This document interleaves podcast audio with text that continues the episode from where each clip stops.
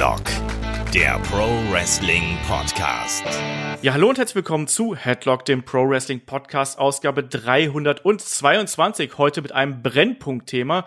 Speaking Out, die ähm, Bewegung, die jetzt bei Twitter die Runde gemacht hat. Darüber sprechen wir heute. Und zwar auch, hat Wrestling damit seinen MeToo-Moment? Mein Name ist Olaf Bleich, ich bin euer Host und bei mir ist auf der einen Seite David Klus von MannTV. Wunderschönen guten Tag. Guten Morgen. Morgen. Und der Christian Dörre von der PC Games. Wunderschönen guten Tag. Hallo. Ja, ein sehr, sehr ernstes Thema, ein ungewohnt ernstes Thema. Wir hatten ein anderes ernstes Thema ja eigentlich hier in dieser äh, Woche angekündigt, nämlich Rassismus im Wrestling. Jetzt haben wir uns dazu entschlossen gehabt, dann dieses Thema zu ändern, weil es einfach diese Woche zu viel passiert ist. Wir haben auch an den Reaktionen von euch gemerkt, dass euch diese Speaking Out Bewegung, die über Twitter ab ungefähr Mittwoch äh, wirklich dann auch an Fahrt aufgenommen hat und immer größere Wellen geschlagen hat, dass euch das auch bewegt und ich glaube, wir sind euch auch da schuldig, dass wir hier drüber sprechen und die Geschehnisse, die dort passiert sind, zusammenfassen, weil derzeit überschlagen sich auch noch die Nachrichten, es überschlagen sich die Entwicklungen und auch die Konsequenzen daraus, wenn man mal zu WWE und AEW äh, rüberschaut. Deswegen nicht böse sein, dass wir das eine Thema hier verschoben haben, aber ähm, Chris, ich glaube, das war jetzt der Aktualität verschuldet und Speaking Out ist wirklich ein Hashtag gewesen, der ja in Deutschland getrennt hast, der welt weltweit getrennt ist. Und ich glaube, ich ähm, halte mich da nicht so sehr zurück, wenn ich sage, dass wir alle schockiert gewesen sind über die Dinge, die da teilweise aufgekommen sind. Ja, absolut. Also ähm, und, und man muss ja auch mal dazu sagen, also, so traurig es ist, äh, bis wir das Thema dann nachholen, ist der Rassismus aus dem Wrestling ja auch nicht verschwunden. Das Thema wird immer noch aktuell sein. Das ist auch traurig, ähm, ja. Wir, wir, reden ja nicht nur hier äh, bei Headlock einfach so über Wrestling, die sind halt Fans und äh, das ist ein Thema, was uns natürlich auch bewegt, denn ähm, es, es ist ja halt auch einfach so, man, man ist ja auch schockiert, was man dann liest, auch über seine, seine Lieblinge teilweise. Äh, ja, es ist äh, ein hartes Thema, gerade was da, also wahrscheinlich ist überall vertreten in der Wrestling-Szene, aber gerade was da in UK so abgeht, wow, ähm, heftig. Ja, das auf jeden Fall. Und diese ganze Speaking-out-Bewegung, die startete ja eigentlich Mitte der Woche, habe ich gerade angesprochen, und zwar mit äh, David Starr, der ja einen relativ langen äh, Posting bei Twitter abgesetzt hat und ähm, dort so ein bisschen erklärt hat, ähm, ja, sich selber versucht hat zu erklären und sich bei seinen äh, ja, Freundinnen und Ex-Freundinnen ähm, entschuldigt hat. Generell, Speaking Out, dreht sich natürlich darum, dass sich Wrestler, Fans egal ob äh, männlich, weiblich, aber in erster Linie aktuell noch äh, weiblich oder transgender, ähm, ja dazu geäußert haben über ähm, ja sexuelle Gewalt, Missbrauch, ähm, andere Formen von Gewalt, die ihnen angetan worden ist, psychischer äh, Natur, dann teilweise auch unter Druck gesetzt worden sind. Das wurde alles gesammelt unter diesem Hashtag Speaking Out. Und wie ich gerade angesprochen habe, das ging mit dem David Starr los, der quasi hier ähm, ja erstmal so eine Art Entschuldigungsschreiben geschrieben hat und versucht hat, sich selber zu erklären, wo er dann auch eben formuliert hat, dass er eben kein, wie es so schön heißt, Sexual Predator sei. Er hat auch ähm, nochmal ähm, Bezug darauf genommen, dass er auch ein gestörtes Verhältnis zu seinen Eltern gehabt hat und so weiter und so fort. Das hat aber nichts daran geändert, dass dadurch eine ganze Welle losgetreten worden ist, die auch dazu führte, dass äh, David Starr jetzt in den vergangenen Tagen seinen Twitter-Kanal deaktiviert hat. Und ähm, Chris, du bist auch äh, jemand, der Progress verfolgt hat, du bist auch jemand, der den Indie-Markt generell ein bisschen verfolgt hat. Was für ein Mensch ist ein David Starr und wieso ist gerade bei ihm das fast schon ein bisschen ironisch, dass er sozusagen der Stein dieses Anstoßes ist? Ja, äh, ein David Starr ist, ist halt ja nicht einfach nur ähm, irgendein Wrestler oder irgendein guter Wrestler gewesen immer. Ähm, er ist jemand, der äh, sich sehr lautstark für ähm, für Verbesserung eben der Wrestling-Szene eingesetzt hat, äh, der äh, eben eine Bewegung gegründet hat, dass äh, dass Wrestler äh, ja eine Gewerkschaft bilden, dass äh, dass sie besser bezahlt werden, dass der dass sie besser wertgeschätzt werden ähm, der allgemein immer gesellschaftliche Probleme angesprochen hat, äh, dass äh, eben gegen große große Firmen was gemacht wird, dass dass die ihre Steuer, äh, dass die dass sie keine Steuerschlupflöcher haben, dass äh, dass der dass der Arbeiter quasi wertgeschätzt wird und bezahlt wird und dass alles fair ist und ausgeglichen und ähm, dass dann so jemand halt so, ähm, ja, dann, dann an, angeblich äh, ja so seine Macht missbraucht hat und sich als, als so, so, ein, so ein sexueller Tyrann aufgespielt hat in Beziehungen. Äh, das hat dann schon so ein Geschmäckle, ne? Auf der einen Seite äh, ja Gleichheit predigen und dann äh, halt äh, anscheinend Frauen so unterbuttern. Und sein Statement war halt auch, ähm, also von jemandem, der sonst immer sagt, dass er so wortgewandt ist und, und really good at Twitter. Ähm, das war schon sehr unbeholfen. Und es ist halt schon, wenn du dein Statement anfängst mit ähm, I'm not a sexual predator, but ähm, ja, ich bin kein Rassist, aber es ist halt auch so, das, das war so unbeholfen und du merktest äh, irgendwie, da war er wohl in die Ecke gedrängt und hat irgendwie versucht, da was zu schreiben. Und äh, das, das kam alles ich, ich fand, es war irgendwie teilweise sehr unangemessen, wie er so geschrieben hat, wie er quasi so ein bisschen da drüber steht. So, ja, okay, das sind jetzt die Anschuldigungen. Wenn es das mit meiner Karriere war, ist okay. Ich war aber wirklich, ich war einfach nur ein, ein schlechter, äh, äh, ein schlechter Boyfriend und sowas. Uh, ähm, da dann lieber gar nichts sagen irgendwie. Es ist generell schwierig, glaube ich, wie man diese äh, Situation handhabt. Man muss da vielleicht auch noch mal die Vorwürfe ganz kurz ähm, äh, hier zitieren, die da angemeldet worden sind. Da hat sich ja eine Frau unter dem äh, Pseudonym Tori ähm, unter dem Twitter-Handle at Slay Mysterio, auch ein sehr witziger Twitter-Handle übrigens, ähm, hat sich da geäußert und da ging es unter anderem darum, dass sie halt eben sagt, ähm, dass er ein ähm, ich zitiere, Sack of Shit ist, also ein Haufen Scheiße, ähm, der ähm, mentally, emotionally und sexually äh, seine Freunde, seine Freundinnen ähm, quasi misshandelt. Also sowohl ähm, körperlich als auch geistig als auch emotional seine Freundin misshandelt. Und da gibt's ähm, diverse ähm, Tweetverläufe, ähm, äh, DM-Verläufe, die hier eben dann äh, von ihr gepostet worden sind und das geht dann eben ähm, in diese Richtung und das ist natürlich auch was, was gerade für den David Starr, der ähm, sich ja nicht nur übrigens ähm, für die Wrestler selbst eingesetzt hat, sondern auch immer sehr offen der ähm, äh, Lesbian, Gay und äh, Trans-Community gegenüber gewesen ist. Ähm, das ist natürlich gerade in, in diese Richtung ähm, wirklich eine, eine, schwer, eine schwere Anschuldigung. Das muss man auch dazu sagen. Es ist nur eine Anschuldigung. Es gibt bis jetzt was, es zieht sich was, äh, das zieht sich durch bei allen Fällen, die wir jetzt hier aufgreifen. Es sind nur Anschuldigungen. Ähm, teilweise ist die Polizei schon involviert. Aber ähm, es geht erstmal darum, dass man quasi diese Seite der Opfer hört und danach dann quasi die Konsequenzen daraus zieht. Für mich bedeutet übrigens diese Konsequenzen in erster Linie, dass sich da dann ähm, in besonders schweren Fällen natürlich die Polizei einschaltet und da die Ermittlungen aufnimmt. Genau, und das ist ja äh, ein, ein relativ schwerer, oder ein, ein echt schwerer Fall, muss man ja sagen. Ähm, denn die Anschuldigungen sind ja einmal dann, dann äh, quasi äh, Vergewaltigung in der Beziehung und äh, auch halt auch noch wirklich so so so Sachen, wo wo äh, wo er halt dann auch ähm, ja eben eben diesen Mental Abuse ausgeübt hat. Ich habe da eine Geschichte gelesen irgendwie, äh, dass er, äh, ich weiß jetzt nicht, ob das eine seiner Freundinnen war oder oder oder oder oder sonst irgendwie eine Frau, mit der er Sex hatte. Die hat er quasi abgeschleppt, als sie komplett betrunken war und und hat da äh, hat ihren Sex halt aufgenommen auf dem Handy die Tonaufnahme und hat ihr das dann morgens vorgespielt und sich drüber lustig gemacht, wie lächerlich sie sich angehört hat und sowas. Also ähm, das sind halt wirklich harte Anschuldigungen. Und ja, äh, wenn man da irgendwie äh, halt David Starr verfolgt hat und ihn auch mochte, dann äh, ja, dann, dann ist man halt auch wirklich schockiert, ne, so sowas zu hören von jemandem, dem man ja auch irgendwo einfach äh, vertraut hat, eben auch dadurch, dass er diese diese äh, Independent-Bewegung da angeführt hat.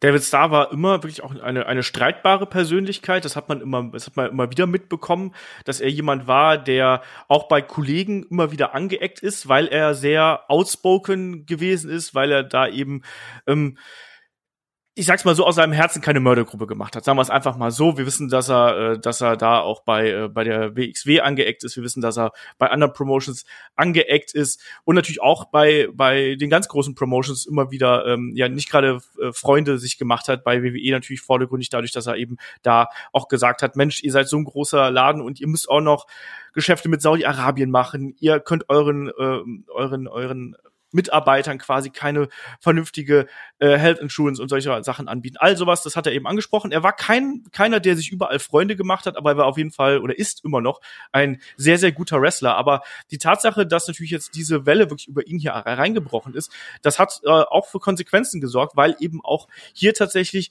ähm, auch wenn er gesagt hat, dass ähm, eben vieles von dem, was geschrieben worden ist, nicht so eingetreten ist, aber dass eben ein Arschloch gewesen ist. Allein das hat dann eben auch schon genügt, dass die ersten Promotions dafür ähm, ja gesorgt haben und sich klar geäußert haben, dass äh, er zum einen bei ihnen nicht mehr antreten würde und eben wurden auch teils die Titel aberkannt. Also beispielsweise bei OTT wurde er äh, war er Champion und da ist ihm der Titel aberkannt worden. Und gerade einen David Starr, der natürlich ähm, als jemand bekannt ist, der quasi aus jedem seiner ähm, seiner Nicknames mehr oder weniger ein T-Shirt macht, ähm, bedeutet das wirklich jetzt einen harten Schritt natürlich. Ähm, äh, er hat sich jetzt erstmal aus dem Social Media Bereich zurückgezogen, ähm, weil ich kann mir auch vorstellen, dass seine seine DMs oder ähm, E-Mail-Postfächer wahrscheinlich auch übergequollen sind vor Leuten, die sich ähm, da negativ äußern werden. Absolut logisch. Aber für ihn bedeutet das natürlich auch jetzt eine ganz klare ähm, ja, Einnahmenseinbuße. Ich gehe davon aus, dass er wesentlich weniger Merchandise verkaufen wird. Er wird wesentlich weniger gebucht werden, wenn die Pandemie mal vorbei ist, wenn wieder gerestelt werden darf, äh, flächendeckend das ist schon ein bedeutender Cut hier in seiner Karriere und eigentlich diese Entwicklung, das ging ganz langsam los. Ich weiß noch, wir waren erstmal so ein bisschen schockiert darüber, dass es ein David Starr ist, weil auch den haben wir schon sehr, sehr oft bei der WXW gesehen. Zum Beispiel bei Progress haben wir ihn gesehen und bei PWG und wo, ich weiß nicht noch alles. Und man hat ja gedacht, so, okay, vielleicht ist das ja nur, ist das ein Einzelfall, der jetzt gerade zutage gekommen ist, aber aus diesem Einzelfall heraus entwickelte sich ja wirklich eine, eine Lawine und es entwickelte sich via Twitter eine Art Bewegung, nicht nur eine Art Bewegung, sondern eine Bewegung, die auch unter dem Hashtag ähm, Speaking Out lief. Und es gab dann eben auch einen Twitter-Kanal namens Expose Wrestling, wo ähm, er quasi diese ganzen ähm, Anschuldigungen und Vorwürfe gesammelt worden sind. Und da muss man einfach sagen, da ist erstmal dieser Kanal ist inzwischen geschlossen. Der ist in der, in der Nacht von Freitag auf Samstag wurde er geschlossen. Und da sind aber auch in diesen zwei, zwei Tagen, wo es den Kanal gab, gab, sind unfassbare Mengen an Vorwürfen aufgelaufen, an Rückmeldungen, sodass man da eigentlich ähm, ja die Überblick kaum äh, behalten konnte. Auch, auch muss man auch sagen, auch an Beweisen, denn es gab ja auch viele Screenshots dann, die wirklich gezeigt haben, was manche gemacht haben. Das darf man auch nicht außen vor lassen. Genau. Dann. Genau, da ist zum Beispiel ein äh, Joe Coffey wurde da genannt, der dann auch eindeutige Bilder ähm, versendet hat und solche Geschichten, das auf jeden Fall. Ja, und ganz unmittelbar tauchte auch der Name Velveteen Dream wieder auf. Da geht's dann eher wieder um diese Geschichte mit der Verführung Minderjähriger. Also ähm, wir können, glaube ich, gar nicht so aktuell hier podcasten, wie da die Namen quasi ähm, hier auftauchen. Deswegen seht uns nach, wenn da mit Sicherheit noch einige Namen auftauchen werden, die wir jetzt hier nicht nennen.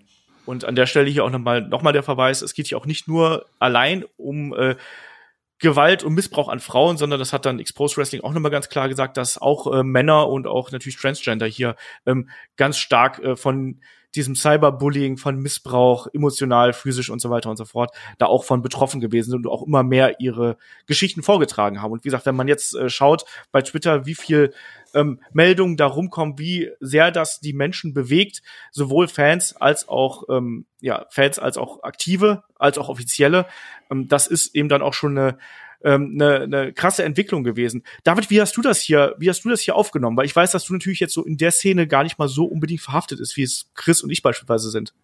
Ähm, ich habe das ja vor allen Dingen alles äh, komprimiert erfahren. Ich war halt zig Stunden nicht am Handy und nicht am Rechner. Und ich habe dann irgendwann nur gesehen, Headlock-Gruppe voll gepostet, bis geht nicht mehr.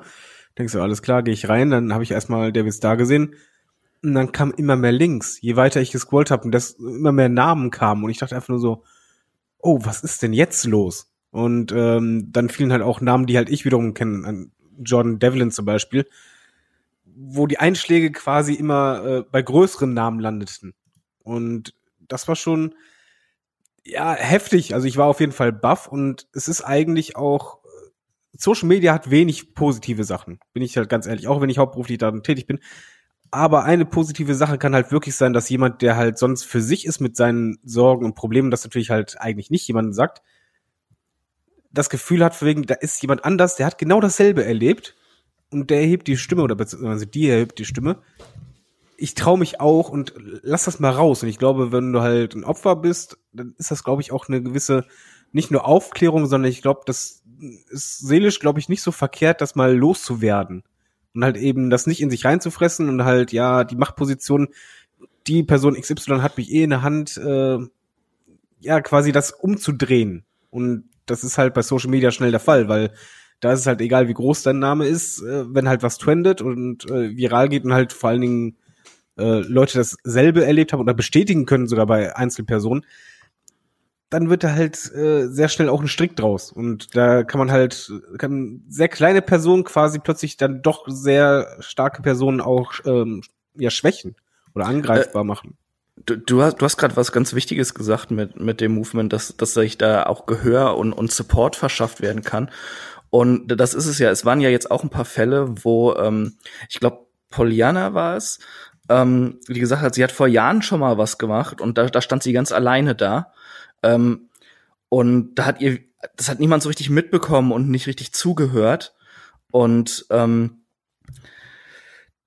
das, das, äh, das hat sie halt auch mitgenommen. Und äh, genau deshalb kommen jetzt auch so viele hervor. Also man, man liest ja jetzt auch unter Wrestling-Fans schon mal, ja, warum kommen die jetzt alle auf einem Haufen? Ganz einfach, da ist jetzt gerade auch natürlich ähm, in dem Sinne das Spotlight drauf und sie haben ihre, äh, sie haben da eine Community und und äh, wissen, da wird ihnen zugehört in Geschichten und die werden ernst genommen. Und ich glaube, das ist auch das Wichtigste, dass äh, dass wir diesen Hashtag nicht einfach irgendwie abhaken, so ja, das ist jetzt eine Phase oder äh, äh, ja, da, da, da sind auch Trittbrettfahrer drunter, äh, die erzählen irgendwas.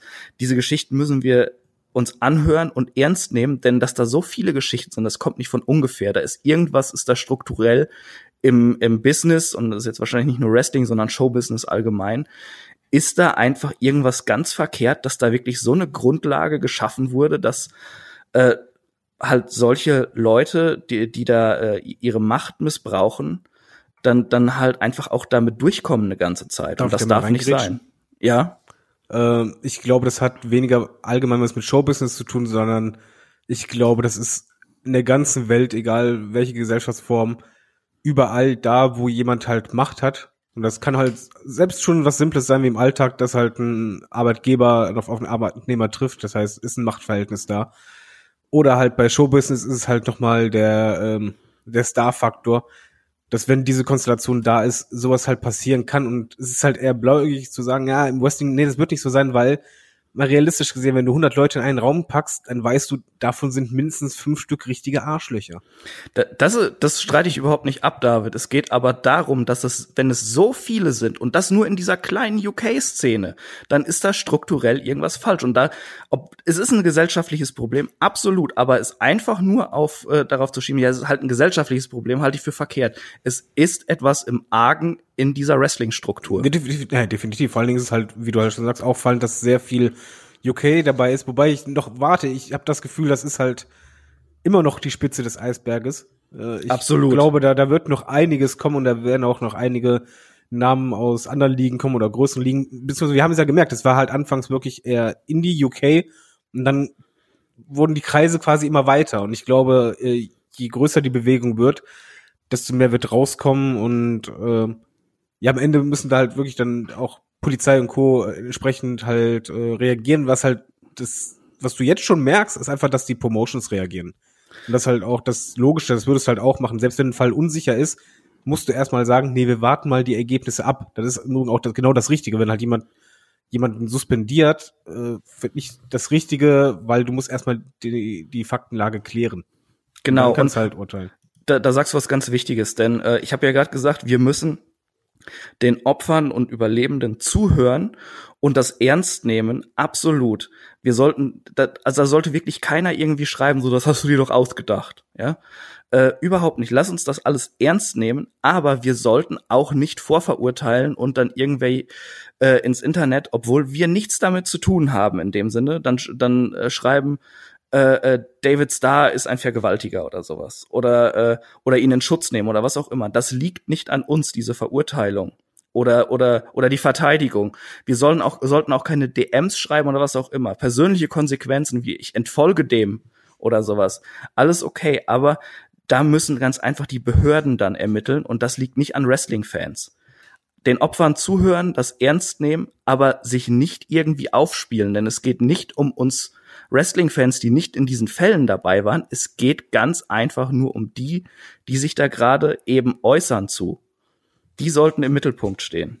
Genau das. Und unsere Aufgabe jetzt hier im Podcast ist auch erstmal ähm, eigentlich in erster Linie so ein bisschen zu erklären, was passiert hier, was hat sich da in den letzten Tagen äh, entwickelt. Es ist für uns auch, muss ich sagen, ein, etwas ein Drahtseilakt natürlich, weil wir eben auch natürlich emotional irgendwo verhaftet sind und weil das Thema natürlich ähm, extrem aufgeladen ist mit Emotionen und trotzdem bemühen wir uns darum, natürlich hier so neutral wie möglich ähm, die Sache wiederzugeben, ähm, einfach damit ihr darüber informiert seid, damit ihr wisst, was da was da gerade passiert ähm, und da, damit wir, äh, wie gesagt, wir wollen keine keine Vorverurteilung hier fällen oder äh, sonst irgendwas. Trotzdem möchten wir hier natürlich ein paar Sachen ansprechen. Und, und ähm, äh, mal, mal ganz kurz ergänzen dazu, man, man muss ja auch klar benennen, das sind jetzt gerade drei Kerle, die über das Thema reden. Ne? Das kommt auch noch mit dazu. das, das kommt auch da auf jeden Fall dazu. Ja, genau. Da muss man muss man auch ganz klar sagen, ähm, ja, genau das genau das, was du, was du gesagt hast. Es wäre genau dasselbe Problem übrigens bei der Rassismusgeschichte gewesen, wenn drei weiße Kerle darüber reden.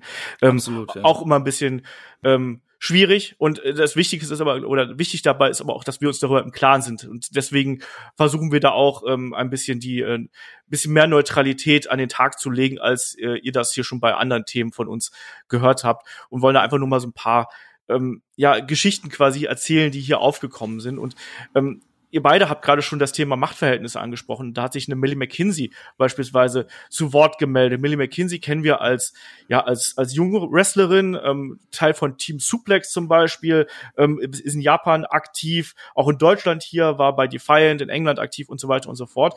Und wie gesagt eine sehr sehr junge Wrestlerin, ähm, die äh, ich glaube Anfang 20 jetzt inzwischen ist, die aber auch eben geschrieben hat, dass sie äh, als sie 17 gewesen ist eine ähm, Beziehung mit Travis Banks ähm, gehabt hat und ähm, dann eben ja eine, eine einjährige geheime Beziehung und wo sie eben auch nochmal betont hat, dass äh, sie, er ihr in dieser Zeit äh, gerade mental äh, sehr, sehr geschadet hätte, unter anderem, weil äh, er wohl vor ihren Augen quasi ja, wie sagt man das? Äh, sie betrogen hat, um es einfach mal so auszudrücken. So hat sie es zumindest in ihren äh, Tweets ähm, äh, geäußert. Und äh, sie hat dann eben auch geschrieben, dass sie ähm, äh, Wrestling zu dieser Zeit gehasst hat und auch äh, sich selber dafür gehasst hat, weil sie zu so einer Person geworden ist. Und ich finde gerade diese Geschichte mit dem Trainer-Schüler-Verhältnis, das zieht sich sehr oft auch durch, dass äh, bei diesen Anschuldigungen, die da aufgebracht werden, dass gerade Trainer ihre Machtposition missbrauchen, um ähm, ja sexuelle Dienstleistungen, sexuelle äh, ähm, wie nennt man das denn, sexuelle Handlungen quasi einzufordern. Das finde ich ähm, besonders schwierig.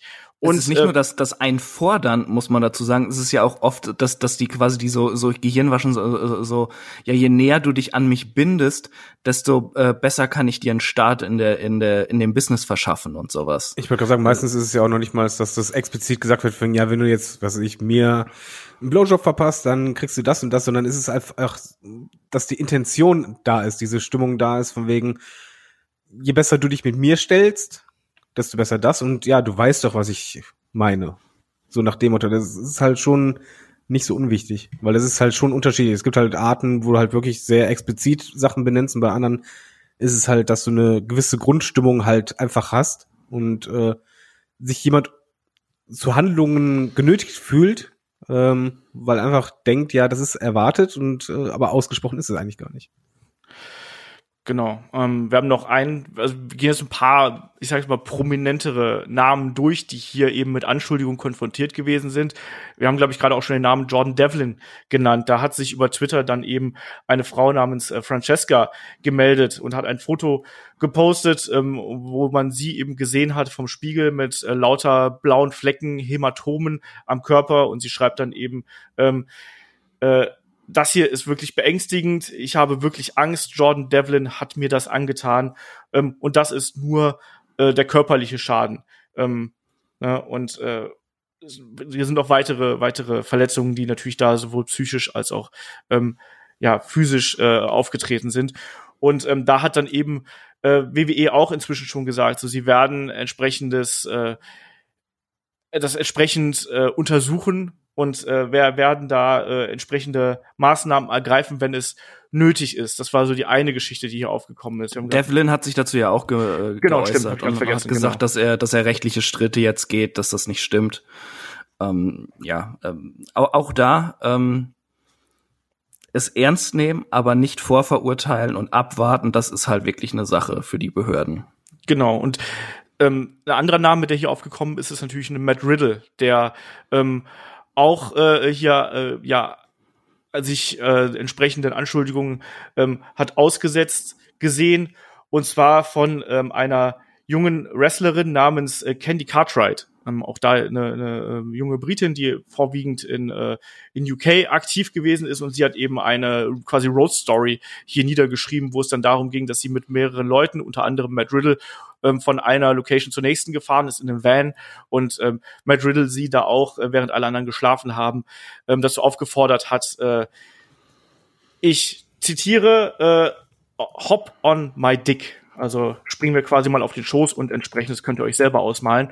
Ähm, und als, als sie dann das äh, zurückgewiesen hat, hat er wohl gesagt, hat er sie wohl am Hals gegriffen, laut ihrer Aussage, und ähm, hat hat dann eben äh, erwidert, was wäre, wenn ich dazu zwingen sollte. Sie hat dann wohl ähm, widerwillig Oralverkehr durchgeführt, um es möglichst neutral auszudrücken, hat sich entsprechend schlecht gefühlt. Das ist ihre Aussage. Matt Riddle hat inzwischen ähm, und also man sozusagen, Matt Riddle ist seit längerer Zeit schon verheiratet und Matt Riddle hat diese Vorwürfe sehr stark äh, zurückgewiesen, auch da in einem privaten Chat, der aber inzwischen auch öffentlich äh, zugänglich gemacht worden ist. Und ähm, da geht es eher darum, dass, äh, also er begründet es quasi damit, dass äh, Candy Cartwright ihn schon quasi seit längerem verfolgt, dass sie quasi so äh, Stalker äh, Taktiken hier anwendet und ähm, dass er bereits, seine Frau hat das dann geäußert, dass sie bei, beide gemeinsam schon ähm, beim Anwalt gewesen sind und hier auch eine einstweilige Verfügung gegen sie äh, erwirken möchten und dass der äh, Anwalt quasi schon an dieser äh, ganzen äh, Affäre, Geschichte dran ist. Also hier treffen dann wirklich diese Aussagen, diese zwei Parteien aufeinander und erneut, wir wollen hier nicht urteilen, sondern man kann einfach nur sagen, das ist jetzt die Aufgabe des Gerichts. Also sprich, da werden sich dann Matt Riddle wird wahrscheinlich Anklage erheben wegen Verleumdung und wegen Rufschädigung. Candy Cartwright sollte auch gerade mit sowas natürlich dann zur Polizei gehen, das entsprechend zur Anzeige bringen. Und was dann dabei rauskommt, das werden wir dann erst in Zukunft sehen. Man, man muss äh, noch kurz dazu sagen, äh, was ich hier gerade lese, ähm, dass bereits 2019 eben Riddle über, über seinen Anwalt halt was durchsetzen wollte wegen Cyberstalking gegen genau. Candy Cartwright. Er hat auch also, mehrfach die Nummer geändert, ja. ne? Genau, genau. Und es ist, äh, es ist ja auch äh, in den Tweets, die, da hatte sie ja auch geschrieben, sie hat, äh, dass Lisa Riddle, also die Frau von Matt Riddle, Bescheid wusste über, über die Affäre und sowas und, und hat da dann Beweis gepostet, eben eine Nummer. Und da schreibt äh, Lisa Riddle ja auch, äh, dass sie, also, also Candy, immer noch geblockt ist auf dem, auf dem Telefon von Matt. Also, äh, das ist also wirklich eine ganz undurchsichtige Nummer und gerade da sollte man noch vorsichtiger sein und äh, einfach abwarten. Ist alles ernst nehmen, zuhören, aber abwarten. Genau, keine Vorverurteilung treffen. Ähm, auch bezüglich Matt Riddle hat sich WWE geäußert, dass man da ein Auge drauf haben wird, aber ähm, er ist dann trotzdem äh, jetzt auch bei SmackDown debütiert in der Nacht von Freitag auf Samstag und traf da ja äh, auf AJ Styles und konnte den Kampf gewinnen. Also ähm, WWE ist ja dafür bekannt, dass wenn solche Sachen aufkommen, dass man da relativ schnell den, äh, den Stecker auch zieht. Hier hat man offensichtlich noch äh, äh, ich sag's mal, längeren Atem einfach und wartet anscheinend erstmal ab, weil man hat, WWE hat sich ja auch geäußert dazu, dass wenn äh, entsprechende Vorwürfe da wären und es gäbe Beweise dafür, dass man ähm, entsprechende Konsequenzen ziehen würde, aber unter der Voraussetzung, dass eben auch Beweise da sind, nicht nur Vorwürfe. Und das ist auch wiederum ein, äh, ein richtiger Schritt, muss man dazu sagen.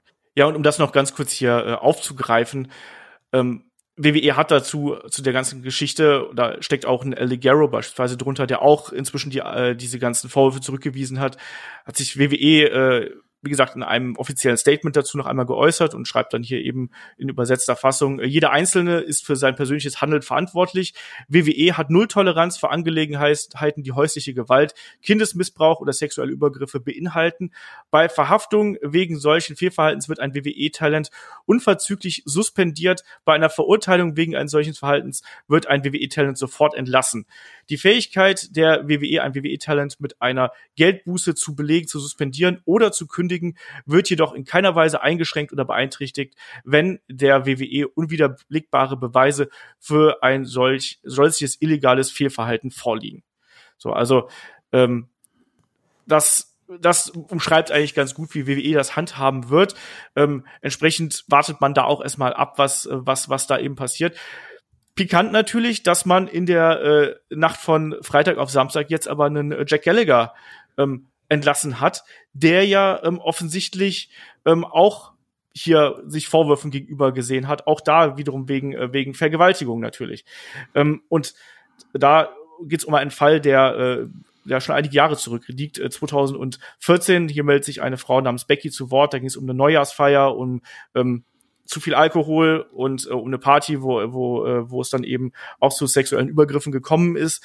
Und äh, es ist natürlich jetzt schon ein pikantes Timing, wenn man das mal äh, so sieht, dass ausgerechnet Jack Gallagher jetzt entlassen wird, obwohl es offiziell noch keine Anklage oder sowas gegeben hat.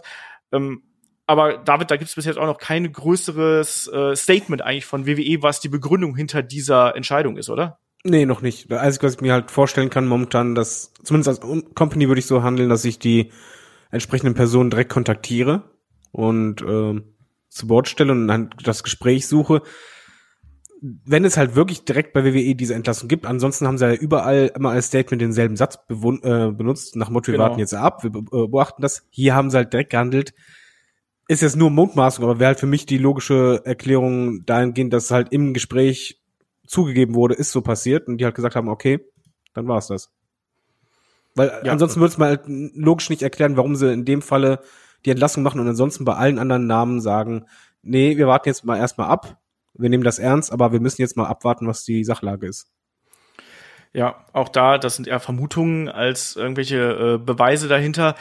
Ähm, wahrscheinlich, wahrscheinlich wird es auch noch irgendwo äh, irgendwann rauskommen, was da, was da geschehen ist. Ich äh, glaube glaub, halt. Das wird uns generell lange beschäftigen. Ja, das wird eben das, auch, wenn wir jetzt denken, das ist das eine Welle, okay, selbst wenn jetzt die ganzen Enthüllungen, sagen wir, innerhalb der nächsten sieben Tage rauskommen würden, das ist ja ein Rattenschwanz sondergleichen. Also bis da die ganzen Ergebnisse kommen, dann wird halt, auch wenn die Ergebnisse feststellen, wird es dann irgendwelche Statements wieder geben und hin und her. Das wird noch sehr, sehr lange Wrestling beschäftigen oder halt durchweg, jetzt beim Filmbusiness muss man sagen, ist ja auch der äh, Skandal, der ist immer noch über Hollywood, auch wenn der halt abgeschlossen ist, der wird auch immer in, in den Hinterköpfen bleiben. Na klar, ja. Und bei, bei WWE oder bei Wrestling, ne, ist ja nicht nur WWE, es ist einfach Wrestling allgemein. Ich glaube, das wird halt auch da so sein, dass die Gefahr besteht, oder was heißt die Gefahr, dass einfach die Wahrscheinlichkeit besteht, dass man das immer irgendwo im Hinterkopf hat, je nachdem, was wie passiert. Ganz schlimme Sachen, die da anscheinend passiert sind oder angeblich passiert sind, aber ähm, ich, ich glaube, dass aus dieser Sache auch was äh, eine Verbesserung für die Wrestling-Szene äh, wachsen kann. Denn äh, man merkt ja jetzt schon an vielen Sachen, wo sich ein Mark Haskins oder ein Pete Dunn halt auch zu Wort melden, die die halt auch wirklich äh, sagen, okay, äh, wir haben von von den Sachen nichts mitbekommen. Wir werden da zukünftig äh, die Augen richtig offen halten. Mark Haskins, der auch sagt, ey, ich bin eigentlich niemand, der so Aftershow-mäßig rumhängt. Ich will will meist zurück nach Hause der halt jetzt, äh, der hatte auch gestern irgendwas geschrieben von wegen, ähm, dass, dass, äh, dass Fans oder, oder, oder Performer zu ihm kommen sollen, wenn irgendwas ist, wenn sie irgendwie belästigt werden oder so. Und ähm, ich glaube, auf so Leute muss man jetzt auch bauen, dass da sich eben auch in der Szene was verändert dann. Ja, es gibt auch generell natürlich ähm, äh, sehr viel positives Feedback ähm, von allen Seiten, was diese ganze Entwicklung angeht. Das ist, dass da eben der Mut da ist, sich hier zu äußern. Auch ein Big E hat sich beispielsweise sehr positiv äh, geäußert. Unzählige Wrestlerinnen haben sich natürlich auch äh, sehr positiv äh, dazu geäußert. Eine Mia Yim beispielsweise, die ja selbst ähm, über lange Zeit Opfer von häuslicher Gewalt gewesen ist und ja auch immer wieder gesagt hat, dass sie ähm, Jahre gebraucht hat, bis sie damit umgehen konnte und dass sie jetzt den Leuten, den Frauen und, und äh, auch Männern, ähm, die sich jetzt hier ähm, Gehör verschaffen, dass sie die ermutigen möchte, dass sie ihre Geschichten erzählen. Und ähm, deswegen, das ist so ein, so ein, so ein Wechselspiel eigentlich. Ähm, ein Namen, den wir hier noch ähm, aufführen sollten, ist Jimmy Havoc, weil der natürlich auch jetzt, weil es dazu auch äh, jetzt eine aktuelle Entwicklung gab. Auch hier zu ihm gab es diverse ähm, Fälle. Also es gab es gab Fälle von einem ähm, Fan, der ihn quasi angesprochen hat und äh, und ein, äh, bei einer bei einer Progress Show und ein ähm, Jimmy Havoc hat ihm quasi unaufgefordert eine verpasst. Ähm, im betrunkenen Kopf. Ähm, das ist eine Geschichte. Es gibt auch noch ähm, eine Geschichte von einer jungen Frau, Rebecca Crow, wie sie sich auf ähm, Twitter nennt und wie sie heißt, ähm, bezeichnet sich selber als Your Friendly Local Naked Activist from UK. Und ähm, sie hat eben äh, eine längere Beziehung mit ähm, ähm, äh, Jimmy Havoc gehabt über mehrere äh, Jahre. Und da ging es dann eben auch darum, dass er jemand gewesen ist, der zum einen zu viel Alkohol getrunken hat und auch zu viele andere Drogen ähm, genommen hat und ähm, immer wieder gedroht hat, nicht nur die Beziehung zu beenden, aber auch damit gedroht hat, sich selbst zu verletzen. Ähm, er hat sogar ähm, laut ihrer Aussage ähm, damit gedroht, dass er am ähm, Deathmatch äh, hier von CCW teilnehmen würde und sich dort umbringen würde. Ähm, andere Geschichten wurden auch noch aufgeführt. Es gibt auch noch eine, eine Vergewaltigungsvorwurf gegen Jimmy Havoc. Und da hat jetzt dann eben AEW ähm, auch ein Statement veröffentlicht, was nicht nur auf positives Feedback gestoßen ist. Also sie haben ja eben geschrieben, ähm, wir wünschen Jimmy Havoc ähm, das äh, Beste bei äh, seiner ja, Behandlung und äh, bei der Beratung, was seine ähm, seine, Psycholo seine psychischen Probleme und seine ähm, äh, seine drogenbedingten Probleme drogenbedingten äh, genau ab, seine Abhängigkeiten ähm, angeht und ähm, sie sind sich im Klaren über die äh, entsprechenden Reports, die es über Jimmy Havoc gibt und sie ähm, untersuchen derzeit noch äh, seinen Status und werden ähm, dem nachkommen, sobald er quasi seine Rehabilitation beendet hat. Also man geht hier erstmal in die Richtung, dass ein Jimmy Havoc wirklich erstmal in Behandlung geht. Und wenn man sich die Geschichten anhört, dann klingt das eben auch sehr stark danach, dass ein Jimmy Havoc auch einfach ein Mensch ist, der psychisch nicht gesund ist und da erstmal eine Therapie machen müsste. Also wenn man sich diese Geschichten äh, durchliest, Chris. Oder wie, wie hast du hier diese Geschichten von Jimmy Havoc aufgenommen? Weil auch da, ähm, du hast viele Matches von ihm gesehen. Ähm, ich habe auch viele Matches von ihm gesehen, sowohl live als auch als auch sonst. Ich weiß, dass er ein sehr geschätzter Kollege äh, gewesen ist, gerade was seine seine Arbeitsmotivation und sowas angeht. Aber anscheinend äh, jemand, der mit psychischen äh, oder persönlichen Dämonen zu kämpfen hat, ist. Also, dass er äh, mit, mit äh, Problemen zu kämpfen hat, äh, da hat er ja gar nicht so ein Hehl draus gemacht. Man wusste halt nicht genau, was es ist. Man, man dachte halt, es sind halt irgendwie Depress äh, also einfach Depressionen. Einfach in Anführungszeichen auch gesetzt, weil jede Depression ist natürlich anders. Ähm, aber äh, das hat auch irgendwo auch dazu beigetragen, dass man ihn sympathisch fand, wie offen er damit umgegangen ist. So, hey, beim der halt auch so geschrieben hat, hey, ich, bei mir läuft nicht immer alles rund, was so so meine meine äh, mentale Gesundheit betrifft und sowas. Und er war halt ein verrückter Typ. Äh, er, er hat äh, coole Promos gehalten und alles. Äh, ich, ich mochte Jimmy Havoc immer sehr, sehr gerne. Das habe ich auch schon oft genug im, im, Podcast gesagt. Aber was ich da halt auch gestern so gelesen habe, äh, das hat mich halt vor allem so schockiert, weil du einfach eine klare Linie da rauslesen konntest.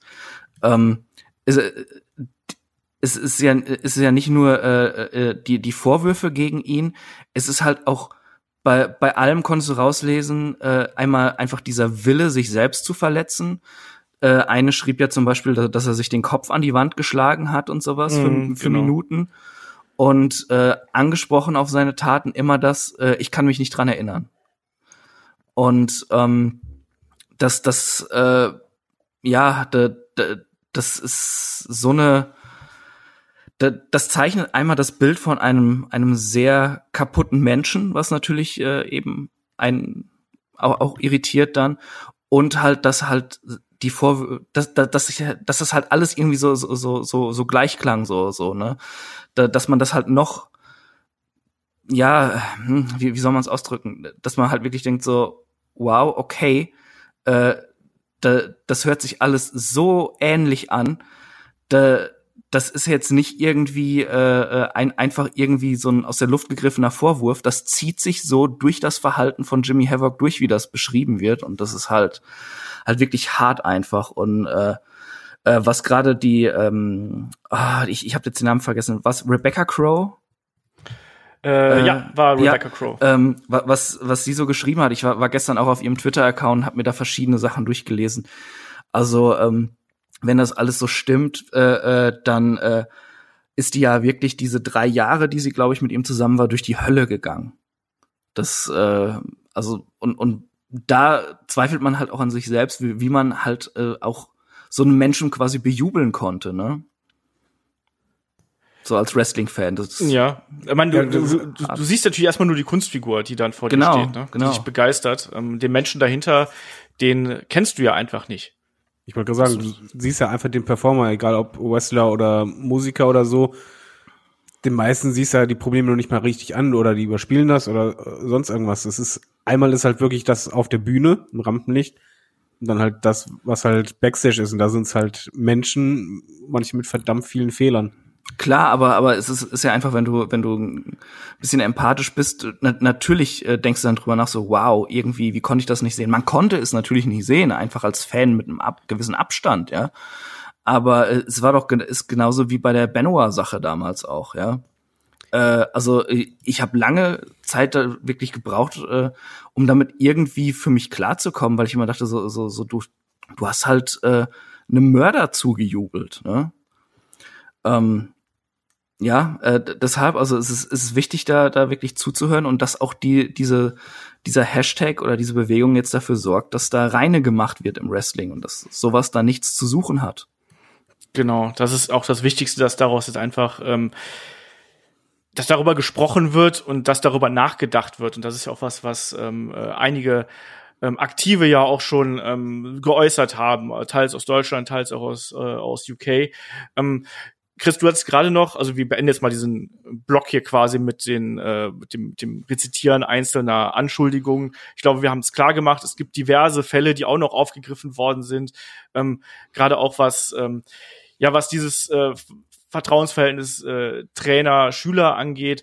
Ähm, aber Chris, du hast gerade den Namen äh, Pollyanna angesprochen. Das ist ja eine Geschichte, die äh, mehrere Jahre zurückliegt.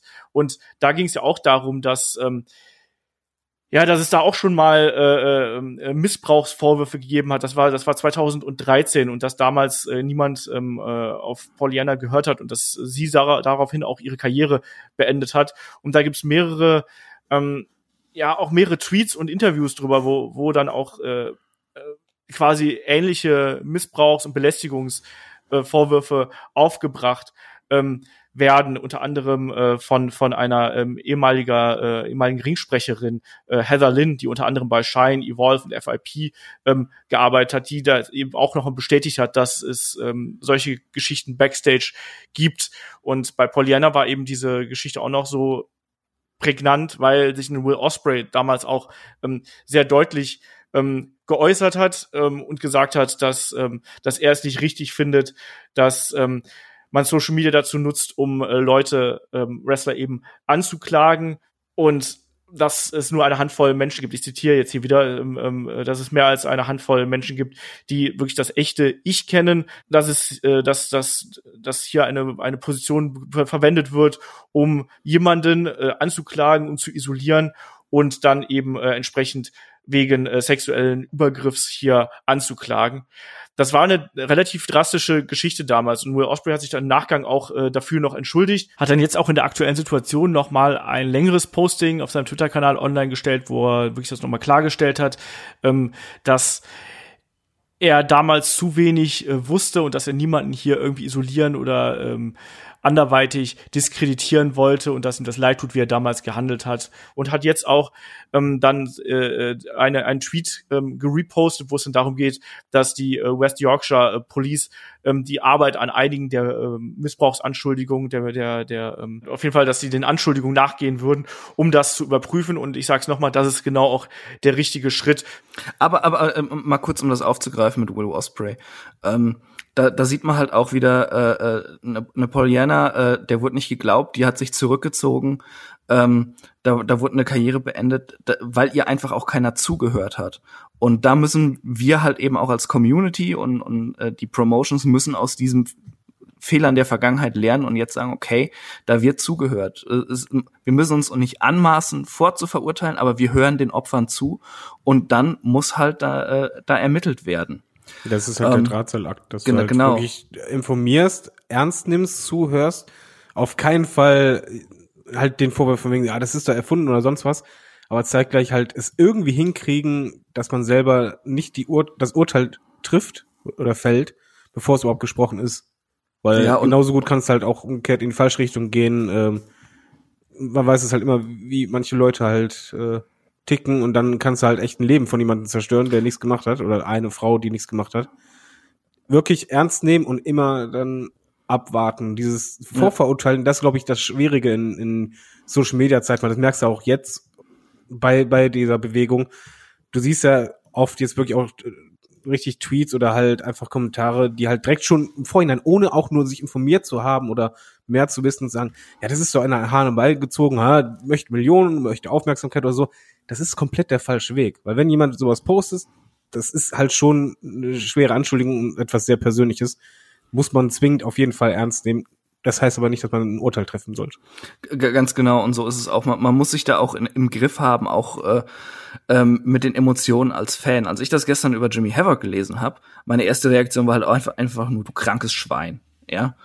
Ähm, aber äh, trotzdem, auch, auch wenn, wenn das relativ erdrückend ist, was da geschrieben wird, es liegt nicht an einem selbst, da die Beweisführung zu übernehmen und zu verurteilen. Da muss man abwarten. Man kann eben persönliche Konsequenzen äh, äh, ziehen. Man entfolgt den Leuten. Äh, man guckt sich die Matches nicht an. Man, keine Ahnung, man schmeißt das Merch weg, weil man damit nicht in Verbindung gebracht werden will. Aber man sollte dann nicht irgendwie öffentlich dann äh, oder oder privat irgendwie ähm, an die Leute rantreten und sie terrorisieren. Das äh, obliegt nicht den Wrestling-Fans, da irgendwas zu unternehmen. Das Einzige, was wir machen müssen, ist wirklich zuhören und abwarten und das verarbeiten und dafür auch eben einstehen, dass sich die Wrestling-Szene verändert und eben verbessert, dass es ein, ein Safe Space für Worker und für Fans wird, so wie wir es ja alle wollen. Denn für uns ist alle Wrestling äh, ein gewisser Eskapismus. Wir wollen dahin, weil wir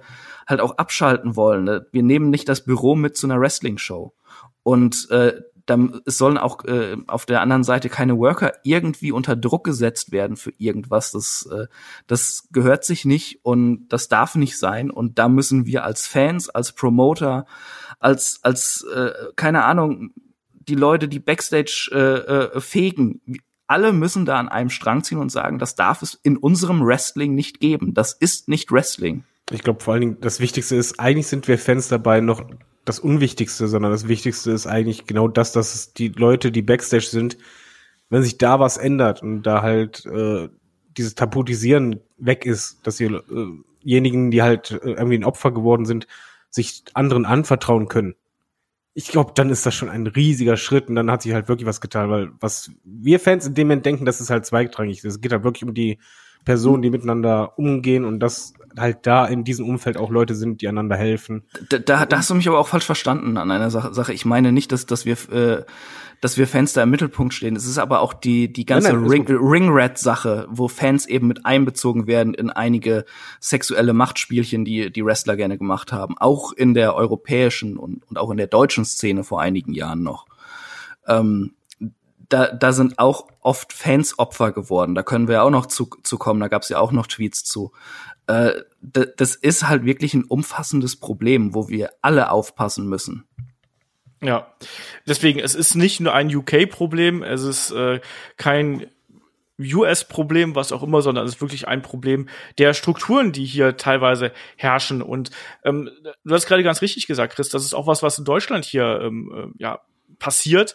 Und da hat sich beispielsweise eine, eine Melanie Gray, die wir beispielsweise auch von der WXW äh, kennen, ähm, hat sich dazu geäußert und hat auch gemeint, so ja, ähm, auch sie hat ihre Geschichten, sie möchte die aber nicht ähm, weiter ausführen, aber äh, auch auch ihr ist äh, sind sind äh, solche Dinge äh, schon passiert.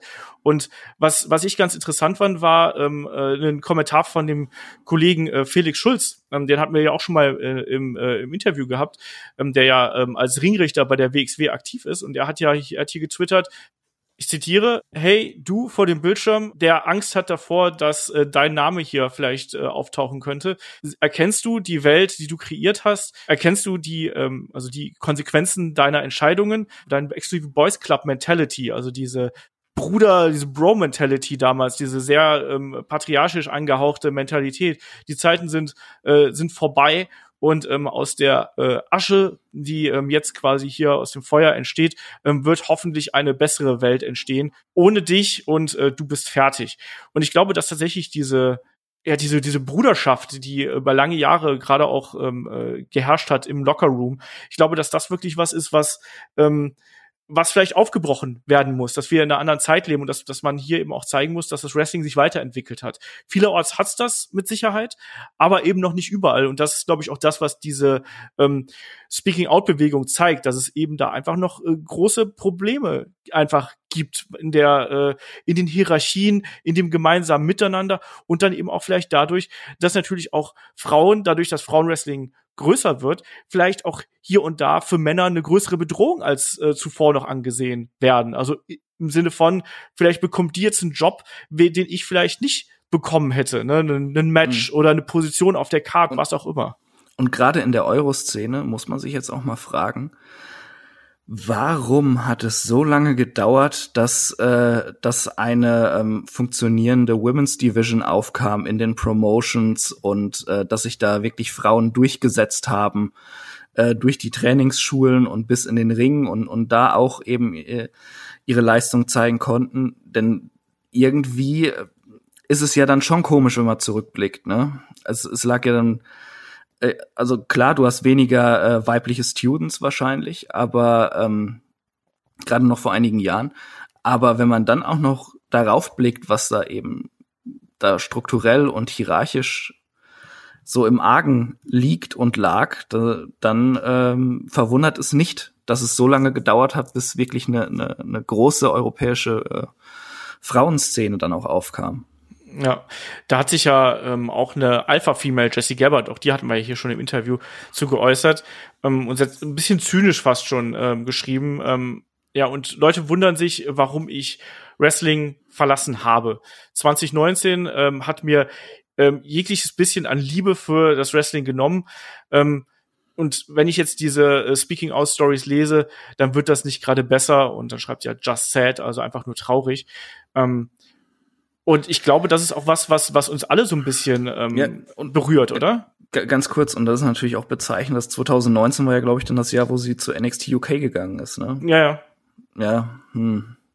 Sie hatte auch in unserem Interview äh, hier und da so ein bisschen angedeutet, dass es Backstage Probleme gegeben hätte. Sie hat es nicht ausgesprochen. Sie hat jetzt äh, gestern, glaube ich, noch mal gepostet, dass sie ihre Geschichte noch äh, erzählen möchte. Ich weiß, dass sie damals darüber nicht äh, nicht reden wollte einfach. Und vielleicht auch, was wir jetzt angesprochen haben, vielleicht ist das jetzt auch gerade der Moment, wo man sagt, ich rede darüber, weil mir wird in diesem Augenblick gerade zugehört. Vielleicht ist jetzt der Moment da, der vielleicht vor ein paar Monaten noch nicht da gewesen ist. Und mhm. entsprechend ähm, ernst muss man das nehmen. Ähm, aber aber äh, äh auch mal dazu, ähm, ähm, äh, auch noch mal über das äh, Verhalten der Außenstehenden so auf Twitter und so.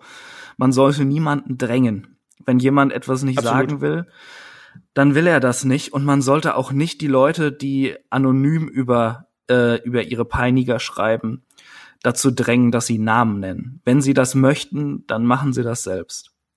Genau das. Zurückhalten, zuhören. Nochmal.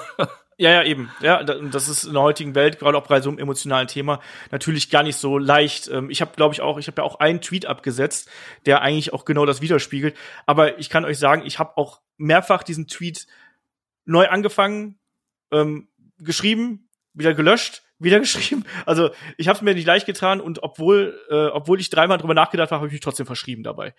Ähm, der Andreas hat uns da noch angetwittert, nämlich auch, ähm, was vielleicht auch jetzt für uns als, als Konsumenten, als Zuschauer, als Fans, als Journalisten, was auch immer, ähm, spannend sein wird. Ähm, ich frage mich, wie die Promotions äh, damit umgehen werden. Wenn du jeden rausschmeißt, der in, in irgendeinem Zusammenhang damit äh, erwähnt wird, gibt es den totalen Kahlschlag. Vielleicht gut so, aber ob man äh, damit jedem gerecht wird, extrem schwierige Zeiten. Und auch da sind wir wieder beim Thema Vorverurteilung, oder David? Also man muss im Endeffekt jetzt erstmal auch als Verantwortlicher in den Promotions, teilweise sind ja übrigens auch, das muss man sagen, ähm, bei, bei NWA ist ein Dave Lagano jetzt erstmal released worden. Ähm, also es sind nicht nur Wrestler, die da äh, ins Farbenkreuz geraten, sondern auch Offizielle. Jim Cornette ist ebenfalls ähm, da in dieser Liste aufgetaucht zum Beispiel. Ähm, aber glaubst du, dass es ähm, ja jetzt da muss man jetzt erstmal Ruhe bewahren, einfach, bevor man auch als Promotion, als Verantwortlicher hier irgendwelche Konsequenzen sieht? Definitiv. Also ich würde halt erst einmal um, um dich als auch äh, den oder die Täter äh, ein bisschen rauszunehmen, suspendieren, klar, und dann halt wirklich eine Aufklärung betreiben und halt, ja, WWE ähm, Statement ist eigentlich nicht so verkehrt, dass man halt wirklich unwiderlegbare Beweise hat, also wirklich faktisch und rechtlich halt einfach weiß, okay, so und so war es. Und ähm, dann kann man die Konsequenzen ziehen. Und ganz ehrlich, wenn man dann halt, wenn es bei allen sich rausstellt, ja, das war so, und die haben auch echt äh, sich so verhalten, wo ist denn das Problem, da alle rauszuschmeißen, einen totalen Kahlschlag zu haben? Dann ist, ist es halt so, dann war es nämlich halt Backstage wirklich äh, schlimmer, als man äh, selber mitbekommen hat oder sonst was. Sehe ich kein Problem da drin. Aber jetzt zum Beispiel, ich würde jetzt nicht jemanden aufgrund von Anschuldigungen direkt entlassen oder äh, komplett fallen lassen, sondern ich würde halt wirklich erstmal auf Distanz gehen und jetzt sagen, so, jetzt Ruhe bewahren und jetzt gucken wir, was halt dabei herauskommt. Und gerade dieses, was dabei herauskommt, das ist halt schon sehr wichtig, weil ja, du, du hast es halt einfach zu oft erlebt, dass halt äh, ein Opfer nicht geglaubt wurde. Am Ende stellte sich raus, war doch was dran, nur man hat halt äh, die Beweise nicht gesehen. Umgekehrt genauso, ja, äh, Täter hat mein Leben zerstört äh, und am Ende war es halt doch nicht. Deswegen, also es ist halt wirklich wichtig, bei sowas Ruhe bewahren, weil es ist einfach, muss man halt auch ehrlich sagen, du hörst ja eine Partei. Egal was es halt ist. Und das musst du ernst nehmen, egal was ist. Und dann musst du denen auf den Grund gehen. Und wenn du Beweise hast, dann ziehst du eine Schlussfolgerung. Da gibt's auch keinen, ja, Hü oder Hopp und dann, ja, mal gucken, den einen könnte man ja vielleicht ein bisschen entlassen, den anderen komplett.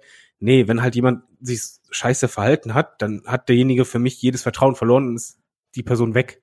Genau, man muss ganz kurz dazu sagen, entschuldige Chris, wenn ich dir ins Wort falle, ähm, ich wollte eigentlich noch mal ganz kurz auf Progress zu sprechen kommen, weil Progress Wrestling hatte ja auch in den vergangenen Tagen schon ein Statement veröffentlicht, wo auch schon personelle Konsequenzen gezogen worden sind, da noch namentlich David Starr und ähm, Mark Perry. Aber, das sehe ich jetzt erst gerade, während wir hier sprechen, äh, man hat diese Liste erweitert. Man hat einen äh, Travis Banks ähm, äh, auf unbestimmte Zeit suspendiert. Man hat einen Jordan Devlin auf unbestimmte Zeit ähm, suspendiert und den Tag Team Title vakantiert. Und man hat auch einen Scotty Davis hier ähm, suspendiert und da natürlich auch seinen ähm, Titel entsprechend ähm, äh, vakantiert. Und man betont hier nochmal, wir nehmen diese Anschuldigung ernst und ähm, wir werden erstmal ähm, ähm, diese ganze Lage, die ganzen Suspendierungen hier untersuchen ähm, und das noch machen, bevor die, bevor die Events weiter losgehen. Ich wollte nur sagen, vor allen Dingen ist es halt wichtig, konsequent dann auch äh, das durchzuziehen. Die Frage war ja halt wirklich mit dem Kahlschlag und so. Da sehe ich halt dahingehend kein Problem, weil du musst ja als Arbeitgeber dafür sorgen, dass es deinen Arbeitnehmer nicht nur gut geht, sondern sie sich halt auch sicher fühlen können. Und das ist halt einfach deren Umfeld und das gehört dazu, dass du halt da entsprechend auch einwirkst und wenn das halt quasi so ein Kahlschlag wäre und anschließend, man stellt sich halt einfach vor, okay, alle Fälle kamen halt raus oder fast alle, das wurde gelehrt, dann ist halt wirklich diese Vertrauensbasis Backstage da und das ist halt einfach das Wichtigste, was du als Wrestler brauchst. Du brauchst nicht nur Vertrauen im Ring, sondern halt auch Backstage. Genau. Und ähm, wie gesagt, man hat hier erstmal ähm, war ein bisschen vorsichtiger, was die was die Suspendierung angeht. Progress hat dafür auch Kritik bekommen, dass es ein David Starr speziell gewesen ist. Ähm, und ähm, weil der bei ohnehin weg gewesen ist und auch einen Mark Perry hätte hier die Promotion äh, auf kurz oder lang verlassen. Und dass man jetzt hier die drei ähm, großen Namen, sage ich mal, Travis Banks, Jordan Devlin und Scotty Davis jetzt erstmal suspendiert hat, das zeigt schon, dass man diese Situation hier extrem ernst nimmt. Und ähm, ist, glaube ich, auch ein wichtiges Zeichen an die Community, dass man das eben macht. Und Suspendierung heißt ja eben nicht, dass man die nicht eventuell irgendwann wieder zurückholt, wenn sich das alles aufgeklärt hat. Ne? Aber das ich glaube, für ein Unternehmen auch schwierig. Die sind jetzt ja, gerade in der in der Problemsituation, dass äh, sie müssen handeln, aber ohne halt eine, eine faktische Grundlage jetzt gerade zu haben. Und ich glaube, der Druck, der jetzt gerade kommt, medial, also das heißt nicht nur medial, sondern halt gerade Social Media, dass halt die Leute wirklich Entlassungen fordern, da musst du halt jetzt wirklich dieses, den ähm, ruhigen Kopf bewahren. Ich, das stelle ich mir sehr schwer vor, weil du musst halt wirklich, äh, da, ja, darfst du eigentlich kein Vertrauen verspielen, darfst nicht over, äh, überreagieren und musst halt besonnen sein und das ist halt gerade das Wichtigste. Deswegen äh, auch mein, meine Bitte nach außen, lass die erstmal das klären, die das zu klären haben. Ja. Also auf keinen Fall halt Druck ausüben oder irgendwas zu fordern, egal ob bei, bei Promotion oder halt bei den Western oder bei den Opfern, die sich halt melden. Einfach es quasi aufnehmen und sich informieren und vor allen Dingen ernst nehmen und wahrnehmen, aber halt sich nicht quasi selber richtig einmischen. Ja, das ist, glaube ich, auch sehr, sehr wichtig. Klar kann man da mit äh, Freunden äh, drüber reden, können uns auch gerne schreiben. Ähm, wenn ihr da irgendwie Redebedarf habt oder so, dann haut uns gerne auf äh, Twitter oder äh, über unseren Facebook-Kanal an. Wir sind natürlich da auch dann äh, da einfach damit, damit, damit ihr da vielleicht ein bisschen Dampf ablassen könnt, aber lasst lieber Dampf bei uns ab, als, als dann vielleicht bei äh, den Promotions, den Verantwortlichen oder gar äh, auch den Angeschuldigten oder eben den Betroffenen selber, weil klar kann man den, äh, den Opfern ähm, gerne Mut zusprechen, aber ich glaube, derzeit ist positive Energie etwas, was äh, weitaus wichtiger ist als äh, Negativität und deswegen versucht da so, euch so ein bisschen äh, rauszuhalten, auch wenn ich das total verstehen kann, ähm, dass einen das emotional aufrührt. Und ich glaube, damit haben wir eigentlich auch die Situation ganz gut hier ähm, erläutert, weil im Endeffekt ähm, äh, eine, äh, eine endgültige Lösung, eine endgültige Klärung der aktuellen Situation, die werden wir heute eben hier nicht bieten können, sondern uns ging es in erster Linie einfach darum, ähm, das, was in den vergangenen Tagen passiert ist, ähm, was das auch für die Wrestling-Szene bedeuten kann, das hier noch einmal darzustellen. Und da möchte ich dann vielleicht auch ähm, einen Eddie Dennis nochmal äh, zitieren, der auch sich dazu geäußert hat, also generell die, die Tweets ähm, auch in die positive Richtung Richtung. Ähm, Gibt auch inzwischen äh, mannigfaltig. Ich fand das aber von äh, Eddie Dennis sehr schön, der hier geschrieben hat, ähm, Hashtag äh, Black Lives Matter, Hashtag MeToo und so wie aktuell ähm, Hashtag Speaking, Speaking Out ähm, stellen ähm, wirklich das Schlimmste ähm, in der Gesellschaft dar. Ähm, zeigen aber gleichzeitig die äh, beste Möglichkeit, um äh, das moderne Phänomen Social Media wirklich zu nutzen. Und ähm, er sagt noch einmal und betont hier noch einmal, dass ähm, äh, er jeden unterstützt, ähm, der ähm, jetzt in den vergangenen Tagen sich über die Missbrauchszustände ähm, geäußert hat und ähm, äh, die sich da gemeldet haben. Und ich glaube, das ist auch wirklich ein äh, schöner Hoffnungsschimmer, die wir hier haben, dass vielleicht auch das, was Chris gerade eben schon angesprochen hat und David ja auch, diese Bewegung dafür sorgt, dass wir da äh, eine Entwicklung haben und einen ähm, ja positiven Trend, ähm, dass sich das Wrestling weiterentwickelt und dass es da, dass da eben mehr drauf geachtet wird. Und ähm, das hat eh schon für mich persönlich relativ lang gedauert. Äh, MeToo war 2017, jetzt haben wir 2020. Ich habe ehrlich gesagt erwartet, dass das schneller äh, zu auch ins im Wrestling rausbrechen würde, aber jetzt war eben dann der Moment da. Und wir haben es auch schon gesagt, das wird uns noch eine ganze Weile begleiten und ich glaube, wir werden da auch teils sehr unschöne Geschichten noch ähm, ähm, miterleben müssen. Ähm, aber manchmal tut es eben auch weh, wenn man äh, eine Entwicklung und eine Wandlung hervorrufen möchte. So, möchtet ihr noch was sagen? David, möchtest du noch was sagen? Ich, bin froh, dass das halt jetzt passiert. Dahingehend, ich möchte halt mir nicht ausmalen, was zum Beispiel in, in Wrestling-Ligen vor 20 Jahren zum Beispiel abgegangen ist wo es halt eben nicht Social Media gab, sondern da hattest du halt einfach nur entweder direkt, direkt Medien, komplett Richter oder halt äh, deine Bosse, die da vielleicht involviert sind. Das ist gerade sehr gut, dass das passiert. Ja, das muss man auch sagen, dass gerade natürlich in der früheren Zeit, wo es ja wirklich dann auch äh, nach der Show in erster Linie darum ging, ähm, sich zu besaufen und möglichst viele Frauen abzuschleppen für viele, ähm, und wo es eben auch noch ein sehr wie soll man sagen, ein, ein, ein Business gewesen ist, was natürlich sehr auf männlicher Dominanz äh, gefußt hat. Ähm, das kriege ich mal auch, es gibt ja auch diverse ähm, Missbrauchs-, Vergewaltigungs- und andere ähm, vor, nicht nur Vorwürfe, sondern auch Geschichten eben aus der damaligen Zeit und entsprechend glaube ich, dass es echt wichtig ist, ähm, dass sich da was tut. Ja, die äh, WXW hat sich inzwischen auch geäußert zu dem, äh, was in den vergangenen Tagen passiert ist und man gibt ja auch zu, beziehungsweise man bestätigt hier, dass ähm, ja Wrestling vor 20 Jahren, als es hier mit dem, was mit der WXW losging, äh, kein schöner Ort für junge Wrestler, Trainees oder äh, Frauen gewesen wäre und das immer das Ziel von WXW gewesen wäre, eine bessere Atmosphäre zu kreieren als äh, die, die es damals eben gewesen ist.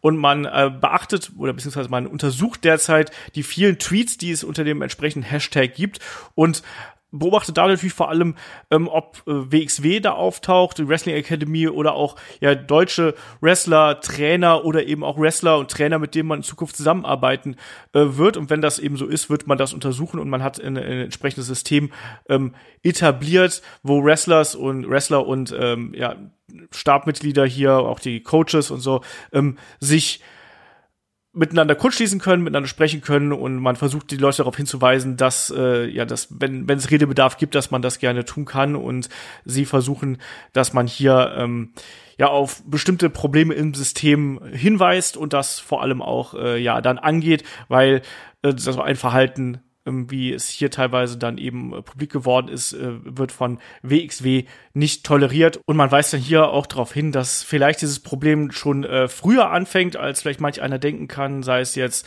dass ja Coaches ähm, Spaß oder sich über andere Students vor den übrigen, vor der übrigen Trainingsgruppe lustig machen, dass ähm, ja Wrestler sich quasi äh, mit mit Fans kurz schließen, auch Social Media Nummern oder Social Media Contacts ähm, austauschen und ähm, dann auch beispielsweise Begriffe wie Ringrats, dass sowas eben dann nicht mehr auftaucht. Also man bemüht sich da ganz offensichtlich, dass da eine Wendung ist und wie gesagt, vielleicht hat das ja auch alles was Positives. Ja, Chris, äh, hast du auch noch ein paar letzte Worte? Wir haben jetzt gerade so viel geredet hier über äh, das Thema. Möchtest du noch was Abschließendes sagen, bevor wir hier zu den Fragen kommen? Ja, ich, ich glaube, das meiste ist gesagt, aber ähm, ich glaube, wir haben ein bisschen zu schnell über die Tweets von äh, Felix Schulz drüber äh, gewischt, denn die sind unglaublich wichtig. Ähm, denn genau auf so Leute, die da eben auch äh, Backstage agieren in Promotions, da kommt es eben an und dass da jemand halt auch wirklich schon sagt, so, also man kann ja rauslesen, dass da schon irgendwie so so eine gewisse, ja, die, diese, ja, äh, äh, Boys-Mentalität oder, oder es liest sich eher wie Arschloch-Mentalität, dass man sowas schon sehen konnte und dass da jetzt halt auch weiter drauf geachtet wird. Und ich glaube, gerade äh, so jemand wie Felix, der, äh, den ich persönlich nicht kenne, aber von dem ich auch immer wieder mal Tweets in der Timeline habe, ähm, äh, die sich ja, ja auch, ähm, auch wirklich einsetzen und, und, und lautstark ihre Meinung vertreten, dass es auf so Leute dann eben ankommt und es eben, wie wir schon festgehalten haben, auf äh, die Leute backstage ankommt, auf die Promoter und auch auf die Fans, dass wir äh, halt wirklich dafür sorgen, dass äh, das Wrestling wieder unser Wrestling ist und diese alten ver verbitterten patriarchischen äh, Missbrauchsstrukturen aus irgendwelchen Zirkuszeltzeiten endlich vorbei sind und dass das Wrestling auch in eine, in eine neue Ära aufbrechen kann, bei der sich auch jeder, egal ob, ob Worker, Backstage-Arbeiter oder Fan, sicher fühlen kann. Ja. Das ist ein schönes Schlusswort, da bin ich auch ganz bei dir. Auch teilweise, was ich da für Geschichten gelesen habe über, du hast gerade die Zirkuszelt-Zeiten äh, angesprochen. Ähm, das ist schon beängstigend und solche Zeiten brauchen wir nicht mehr, dass sowas äh, noch weiter vorkommt, sondern ähm, wir sind besser, als das früher gewesen ist. Und Wrestling ist besser, als das früher gewesen ist. Und das muss man hier auch einfach ganz klar darstellen.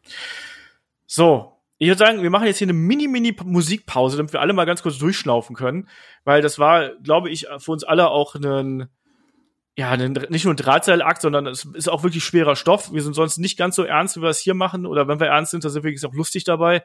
Hier gab es wenig zu lachen, sondern äh, das war jetzt wirklich mal ähm, eine, eine, eine harte Geschichte, die wir hier eben erzählen mussten. Und entsprechend äh, machen wir hier ein kleines Break und kommen dann gleich mit den Fragen und Antworten zurück.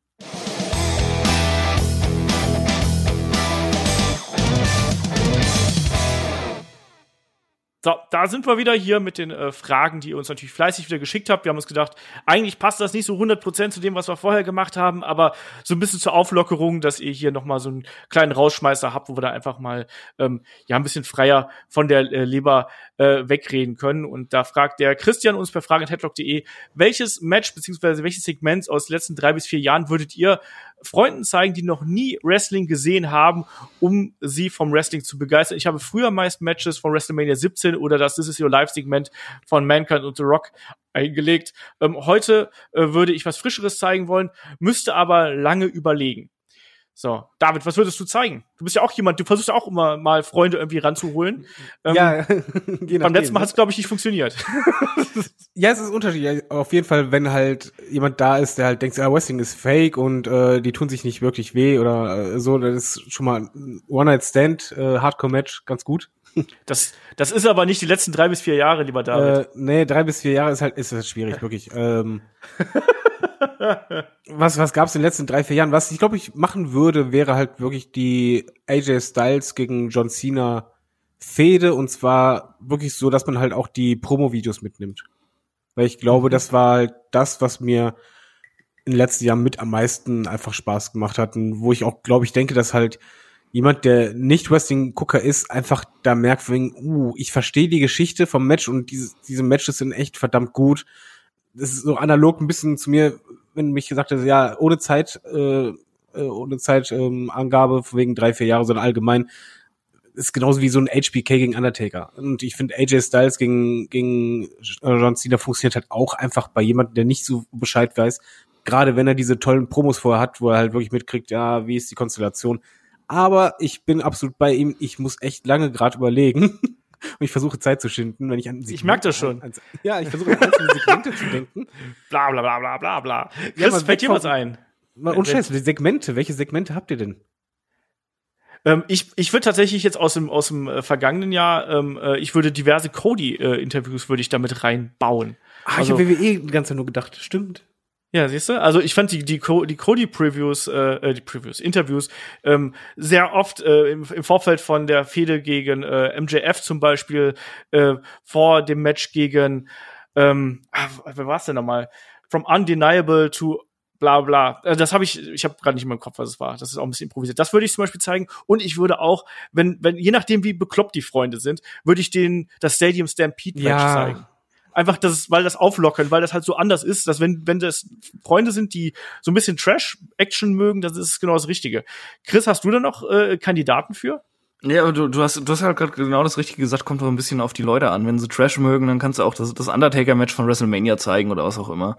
Ähm, äh, boah, ja, kommt immer so drauf an. Also ich ich ich habe schon mal eine äh, ne, ne NXT ein NXT Takeover gezeigt, das ziemlich gut angekommen ist, ganz einfach, weil halt geile Action war und die Crowd super laut, weil weil es diese Veranstaltung einen halt mitgerissen hat.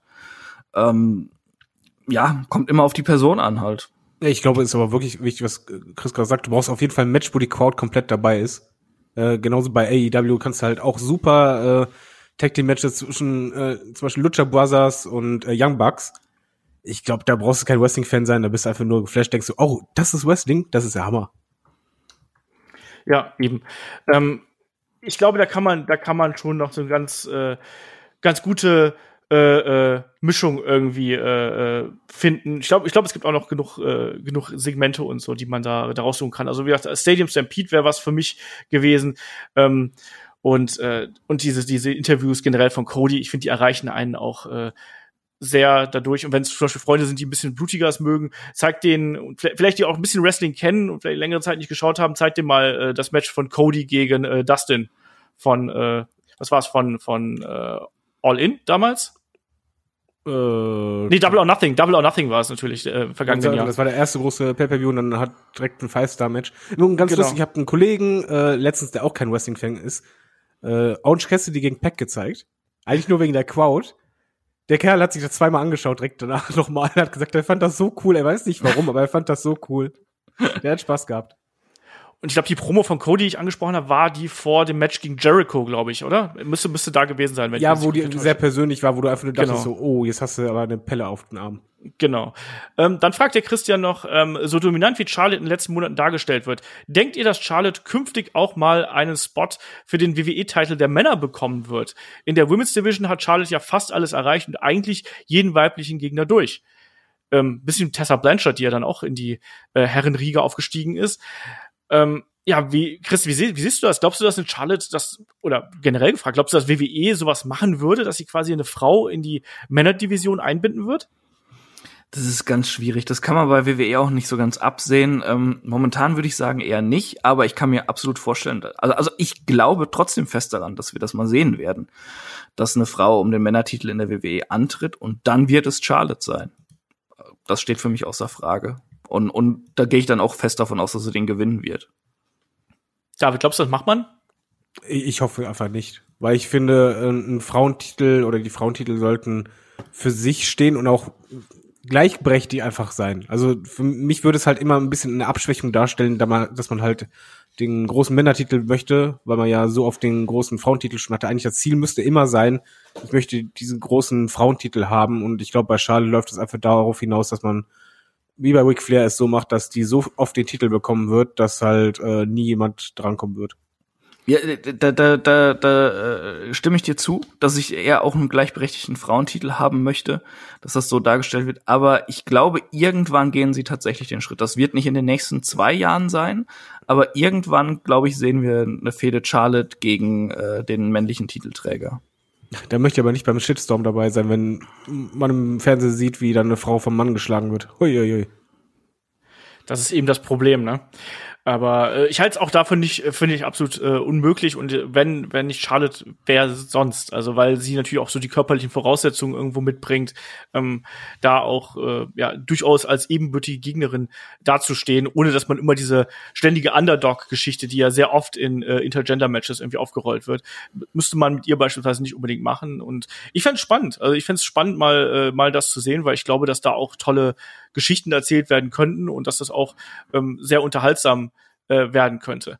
Ähm, Nächste Frage von Christian war, wie ist eure Meinung zu Apollo Crews als US-Champion? Seht ihr äh, einen politischen Hintergrund, ihn gerade jetzt als US-Champion zu präsentieren? Äh, rein vom Wrestling her kann ich ihn aufgrund seines miserablen Bookings in den letzten Jahren als Face nicht ernst nehmen und da schließe ich direkt eine Anf Anschlussfrage dran. Der Jana hat mich bei Facebook uns angeschrieben und fragt, äh, momentan gibt es ja das Gerücht, dass sich ein Stable mit Lashley, MVP und Cruz und Benjamin bildet. Äh, glaubt ihr, es wird dazu kommen und wie findet ihr es? Weil ich finde, das passt so schön mit dem politisch, das hätte eigentlich auch gut in unseren Rassismus-Podcast gepasst. Aber ich nehme es jetzt einfach mal hier vorweg. David, wie, wie siehst du hier einen Apollo Crews aktuell? Ich finde, er ist halt ein toller Athlet, er hat mir halt vorher nie was gegeben. Äh, er hat aber im Interview auch zu Recht gesagt, man hat ja auch eigentlich nie die Möglichkeit dazu, weil er nie wirklich Segmente hatte. Jetzt hat er halt für mich aber trotzdem immer noch keinen wirklichen Charakter. Ähm, mich hat es auch ein bisschen überrascht, dass er halt so schnell Champion wurde. Und ich gebe auch zu, ich, ich hasse mich selber dafür. Ich habe wirklich kurz gedacht, ob man das halt wegen der politischen Lage ein bisschen so fokussiert. Ich, ich weiß es halt nicht. Ähm, er selber ist ein guter was, aber er hat halt nicht das Standing. Du hast halt ihn nie so aufgebaut und man müsste ihn halt wirklich aufbauen und vor allen Dingen Charakter geben. Ich, ich glaube, für ihn ist es halt einfach gerade, warum, was der Grund auch immer sein sollte, eine gute Chance zu beweisen, dass er halt mehr ist als der Kerl, der halt einen Flip macht und äh, das war's dann.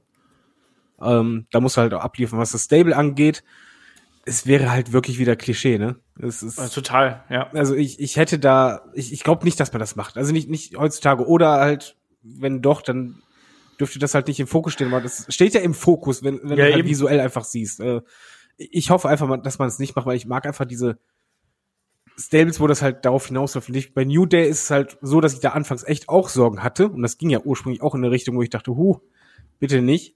Äh, die haben dann ihr eigenes Ding draus gemacht, aber ähm, nee, muss ich nicht haben.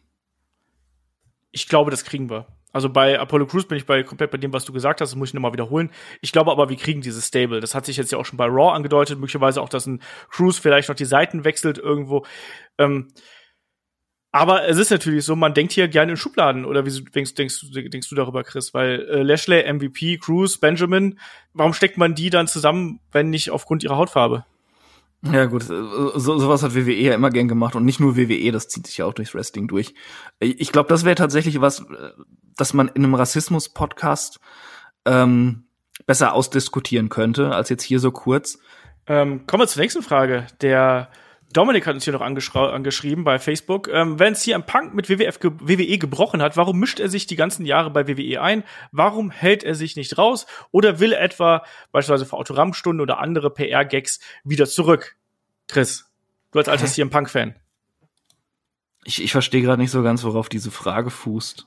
Ja gut, er ist ja noch immer nichts mehr Backstage zu tun und so. haben, aber er, er mischt sich immer wieder an, beziehungsweise macht halt äh, Backstage-Show als auch äh, in Tweets äußert er sich halt immer wieder auch so über. Ja, ja, aber, aber wenn er sich jetzt über WWE äußert, er ist halt dabei Backstage und er labert ja auch über WWE. Das ist ja auch mit seinem Job wieder darüber zu reden. Ich, ich, ich finde das jetzt gerade ein, ein bisschen kontextlos. Also er hat sich ja auch, als er nicht bei WWE war, äh, ja auch, war was jetzt nicht so, dass er sich da über alles geäußert hat oder so. Also ich sag mal so, er, er wird halt auch gefragt. Also das, Ja, das, eben. das gehört halt auch noch dazu. Warum sollte er halt an alles ausschweigen? Weil jemand, der irgendwo mal war, der hat ja eine Meinung dazu. Auch ein Musiker, der seine Karriere beendet, kann ja trotzdem seine Meinung halt zu anderen Musikern äußern. Das Ja. stimmt. Also ich sehe ich sehe es eben auch ähm, so, dass er natürlich zum einen bei Backstage ähm, ist er von von Fox angefragt worden, dass er da hingeht. Ähm, ich sag mal, ich glaube, das ist ein sehr leichter Paycheck, den er da für die paar Auftritte, die er hat, da bekommt. Ich glaube, das würde ich auch mitnehmen. Dafür äh, ähm, ja, würde ich mir dann auch Raw und SmackDown anschauen. Wahrscheinlich bekommt er da weitaus mehr als jeder andere hier in Deutschland dafür. Und äh, entsprechend glaube ich, dass das für ihn immer so ein ich, ich glaube zum einen, dass ihm das Spaß macht, weil er, glaube ich, auch jemand ist, der gerne provoziert und dass er da so ein bisschen ähm, äh, Feedback generiert. Ähm, zugleich ist er natürlich auch ein Performer und ich glaube, Performer leben eben auch davon, dass sie Reaktionen ziehen und das kann natürlich jetzt hier auch wiederum machen. Dass er das mit WWE macht, ja klar, weil äh, das ist nun mal der, der größte Fisch irgendwo im Teich und entsprechend geht er darüber. Zurück will er, glaube ich, ähm, glaube ich nicht mehr. Das scheint ja ähm, aktuell ähm, relativ ausgeschlossen zu sein, aber ähm, so einen einfachen Job da zu übernehmen. Andere Leute machen Podcasts, ähm, auch ehemalige Wrestler von WWE, schöne Grüße an Ryback und äußern sich darüber. Will Ryback deswegen zurück zur WWE? Ich glaube nicht. Ähm, deswegen, ich glaube, das ist so ein, so, so ein Mittelding. Der Oliver hat uns auch bei äh, Facebook gefragt, schon ein bisschen länger her. Ähm, äh, das Autokino feiert ja derzeit äh, wegen Corona eine kleine Renaissance. Nicht nur zum Filme gucken, sondern auch einige Künstler treten Autokinos vor 150, 200 Autos äh, mit einer Bühne auf. Könnt ihr euch das auch fürs Wrestling vorstellen, dass hierzulande WXW wenigstens ein paar Ticketeinnahmen hat und äh, in den USA WWE, AW, Impact und so weiter und so fort als Fans als Zuschauer haben kann? Ähm, nur nicht, äh, nur nicht das eigene Personal. Also das ist ja eben gerade bei WWE haben wir das jetzt zuletzt gesehen, dass da ja wieder ein paar Fans ähm, zugegen gewesen sind. Ähm, auch schwierig mit den ganzen Corona-Hygienebedingungen. Das tut einem alles übrigens auch aktuell sehr weh. Also mir zumindest das zu hören, was da wieder passiert. Ähm, ist jetzt nicht die Frage, sondern die Frage ist die Autokinos. Chris, glaubst du, das ist eine, eine wär, wäre ein Konzept, was funktioniert? Glaubst du, damit könnte man in Wrestling Deutschland Geld verdienen?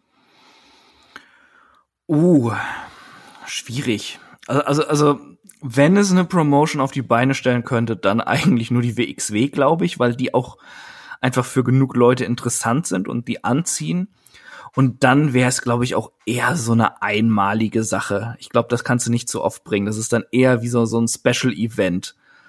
Ähm, aber ich, ich glaube, die, die, diese kleinen Promotions, die haben auch noch äh, äh, ja, sie sind halt nicht so, so geschützt wie eine WWE vor, vom, äh, vom Bundesstaat Florida. Ähm, die müssen halt auch noch andere Auflagen erfüllen als äh, ja Veranstalter und ich glaube, das wäre super schwierig. Also äh, ist vielleicht irgendwie machbar, aber ich glaube nicht, dass das stattfinden wird. Müssen wir eigentlich mal Shaggy fragen, weil wir haben im Endeffekt da, glaube ich, auch relativ hohe Kosten für einen vergleichsweise kleinen Ja. Nutzen, befürchte ich fast, dass so, wenn du dir so, ein, so eine, so eine Autokino mietest, denke ich mal, wird das relativ teuer sein. Und dann hast du eben auch noch die übrigen Kosten, ähm, musst anders aufbauen, brauchst Beleuchtung, brauchst du ja zum Beispiel auch, wenn es nicht am Ja, Tag du, du musst ja auch überall sehen können, wenn da, da die ganzen Autos hintereinander stehen. Wie, wie siehst du dann den Ring? Ja. Ja, Eben, da, du dann kannst den brauchst Ring nicht so eine große hochbauen. Leinwand oder musst den Ring so hoch, ja, das ist schwierig. Ja. Äh, Also ich finde es eine ne, ne lustige Idee, aber ich glaube nicht, dass das so umsetzbar ist. David. Ähm, nee, Autokino glaube ich nicht. Aber es wird sich jetzt halt langsam alles ein bisschen aufdröseln. Äh, Ich hatte jetzt auch gelesen, wie zum Beispiel in Köln die Langsys Arena, wie die das machen. Die haben dann jetzt Konzerte wieder zugelassen. Allerdings halt so, dass sie im Innenraum es so gemacht haben, dass da 500 Leute insgesamt reinpassen. Wo eigentlich sonst, glaube ich, 5000 reinpassen im Innenraum. Äh, und die halt immer getrennt sind, sind quasi so Sofaecken äh, umschirmt mit Abstand zum anderen. Kannst halt gemütlich gucken. Insgesamt plus Oberrang wird auch teilweise geöffnet, aber da auch mit extremem Abstand. Aber so kann man halt zum Beispiel dort in der Halle, wo sonst äh, fünfstellig äh, reinpasst, könnten 2000 reinkommen. Und ich glaube, so wird sich das halt auch jetzt beim Wrestling dann langsam wieder ein bisschen lockern, dass so ab Herbst herum so quasi wieder große Hallen da sind, aber da halt viel weniger Leute da sind, aber zumindest es nicht so ist wie jetzt im Performance Center, dass da irgendwelche Leute hinter der Scheibe stehen oder halt äh, am besten noch eigene Talents äh, dazu animiert werden, doch zu jubeln. Das ist ganz schwierig. Was ich noch anmerken will, ich fand das äh, bei WWE ganz schrecklich letztens, als dann äh, noch Street Zuschauer. nee, als dann einfach mal Zuschauer-Sounds eingespielt wurden. Ach so, ja, ja gut. Und da habe ich innerlich abgekotzt. Aber wir können uns darauf vorbereiten, dass das halt eh nach und nach, das wird sich jetzt halt wieder langsam öffnen. Es wird halt nicht so sein wie vorher und dann halt, sobald der Impfstoff da ist, wird es wieder normal. Aber ich glaube, bis dahin wird es irgendwann mal wieder auch War geben oder oder oder AEW äh, Dynamite in Hallen, wo es halt wirklich einfach mit mehr Raum zwischen den jeweiligen Leuten ist. Ich meine, Saudi-Arabien, wenn man sich da den Innenraum angesehen hat, das kann ähnlich sein. Ja. Äh, wie gesagt, ich tue mich auch mit der aktuellen Entwicklung ein bisschen schwer. Ich muss sagen, mich, mich stören diese reingestreuten Zuschauerreaktionen gar nicht so. Ich habe auch bei The Zone mir letztens ein Fußballspiel angeguckt, wo du ja auch quasi diese äh, Stadionkulisse dir drunter legen kannst. Und in meinem Hirn funktioniert das irgendwie ganz gut. Ich weiß nicht genau ja. wieso. Ja, also das du meinst, als, so. als dann Bayern irgendwie einen Einwurf hatte und das Publikum hatte gepfiffen? Ja, zu Recht. Die hatte einen Einwurf, Mann. ja, aber bei WWE war einfach das Problem, du siehst halt noch die Leute Ja, ja. und du hörst dann Geräusche, die halt nicht zu dem passen, was du eigentlich gerade siehst. Und das macht dich halt ein am, bisschen am kirre. besten finde ich die die äh, die die Talents, die halt auch nicht drauf achten, welches T-Shirt sie anhaben, wenn sie dann äh, Ja. denjenigen ausbuhen, dessen T-Shirt Ja, sie ja. gerade tragen und, oder halt auch während des Matches einfach mal die die Seiten wechseln. Das ist äh, ja. w- anzuschauen. Das war jetzt bei Backlash waren da ein paar Szenen, wo ich wirklich herzhaft gelacht habe und das war für mich so das Beste an dieser an dieser Show, die ich sonst eher so äh fand. Ja, machen wir noch eine Frage, machen wir noch, würde ich sagen. Ähm, der Andreas hat uns eine längere Mail geschrieben mit, mit äh, zwei Fragen. Wir Oh, beantworten jetzt machen wir aber keine lange Frage noch. Das gar nicht. Ich, ich, ich, ich lese sie ganz schnell vor. Ähm, meine erste Frage dreht sich um Moves, die von WWE auf den Index gesetzt werden. Man hört ja immer wieder mal, dass Moves aus Sicherheitsgründen verboten werden. Darüber äh, kann man streiten, vor allem wenn der Bann dann wieder beendet wird. Aber mir geht's äh, äh, um einen Vorfall, über den man neulich mal was gehört hat. Und zwar soll Vince bei einer Raw-Folge plötzlich Dives aus dem Ring verboten haben, vermutlich, weil die zu oft gezeigt werden oder wurden. Ähm, und Überraschung, ich war froh darüber, weil die Rumfliegerei mittlerweile von wirklich jedem, auch manchmal mehrmals beim Match gezeigt werden. Dieser inflationäre Gebrauch nimmt total den Impact des Moves. Inzwischen wird ja äh, wird ja wieder gedei gedived, gedifft, was auch immer. Ähm, aber ich finde, dass äh, etwas mehr Abwechslung im Moveset ähm, dem Wrestling allgemein, selbst bei AEW, gut tun würde. Ich muss gleich mal, also selbst bei AEW finde ich witzig, muss ich sagen, aber egal. Ähm, ein weiterer zu oft gezeigter Move ist der German Suplex. Äh, seit Suplex City gibt's äh, die ohne Ende, während ein schöner Vertical Suplex äh, zwar seltener gezeigt wird. Habt ihr Moves, denen ihr gerne mal eine Pause gönnen würdet und welche, die wiederbelebt werden sollten? So, langer Vortext ähm, äh, für eine relativ kurze, knackige Frage. Ähm, ich muss sagen, selbst bei AEW, und da muss ich ja sagen, so, gerade AEW mit der Anzahl an Dives, die die durchführen, so, Leute, das hatten wir ja auch schon mal in einem, äh, ich glaube bei, bei einer Dynamite-Folge, wo in jedem Match mindestens zwei Dives äh, irgendwie nach draußen vorgekommen sind. Da bin ich dann auch eher dabei, dass ich sage, ähm, achtet da mal ein bisschen mehr drauf. Generell auch vielleicht, dass man hier und da mal die, äh, das Tempo ein bisschen drosselt, um lieber eine Geschichte zu erzählen. Aber die Frage ist ja hier auf Moves bezogen. Und David, gibt's Moves, wo du sagst, Mensch, äh, die habe ich jetzt gerade so ein bisschen über und Moves, wo du sagst, Mensch, die würde ich gerne mal wiedersehen. Ich mag eigentlich alle. Ich habe auch kein Problem damit, wenn in jedem Match ein Canadian Destroyer ist. Alter. Kann ich mit dem, mit den Dives kann, kann ich auch mitleben. Generell finde ich halt eh, ähm, ich hätte kein Problem damit, wenn man einfach sagt, es gibt keine Buns bei Moves. Äh, was ich halt super gerne äh, öfters wieder sehen würde, das hat mir halt damals gefallen, war halt der Punt von, äh, von Randy Orton. Sehen wir jetzt hier aktuell wieder. Ja, aber halt einfach wirklich immer, dass er den ja Okay. wirklich die- komplett durchzieht, auch schön brutal. An, an, ansonsten, welchen Move ich auf jeden Fall gerne verbieten würde, ist äh, der gefährlichste Move in Sports Entertainment und das ist der Surprise Roll-Up. Ich kann das momentan bei WWE nicht mehr sehen. Ne? Das geht mir so auf die Nüsse. Ich kann das nicht mehr sehen. Okay. Chris, hast du irgendwelche Aktionen, die du bannen würdest? Also wiederbeleben wür würde ich gerne den Package Pile Driver für Kevin Owens. Äh, beenden, boah. Nicht beenden. Bannen.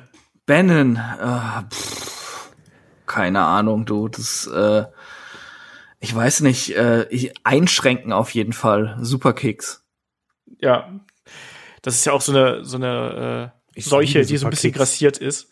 Ich Ja. liebe das. Ich liebe auch Superkicks, aber sie müssen wohl dosiert und eingesetzt sein und nicht einfach nur Superkick, Superkick, Superkick, Superkick.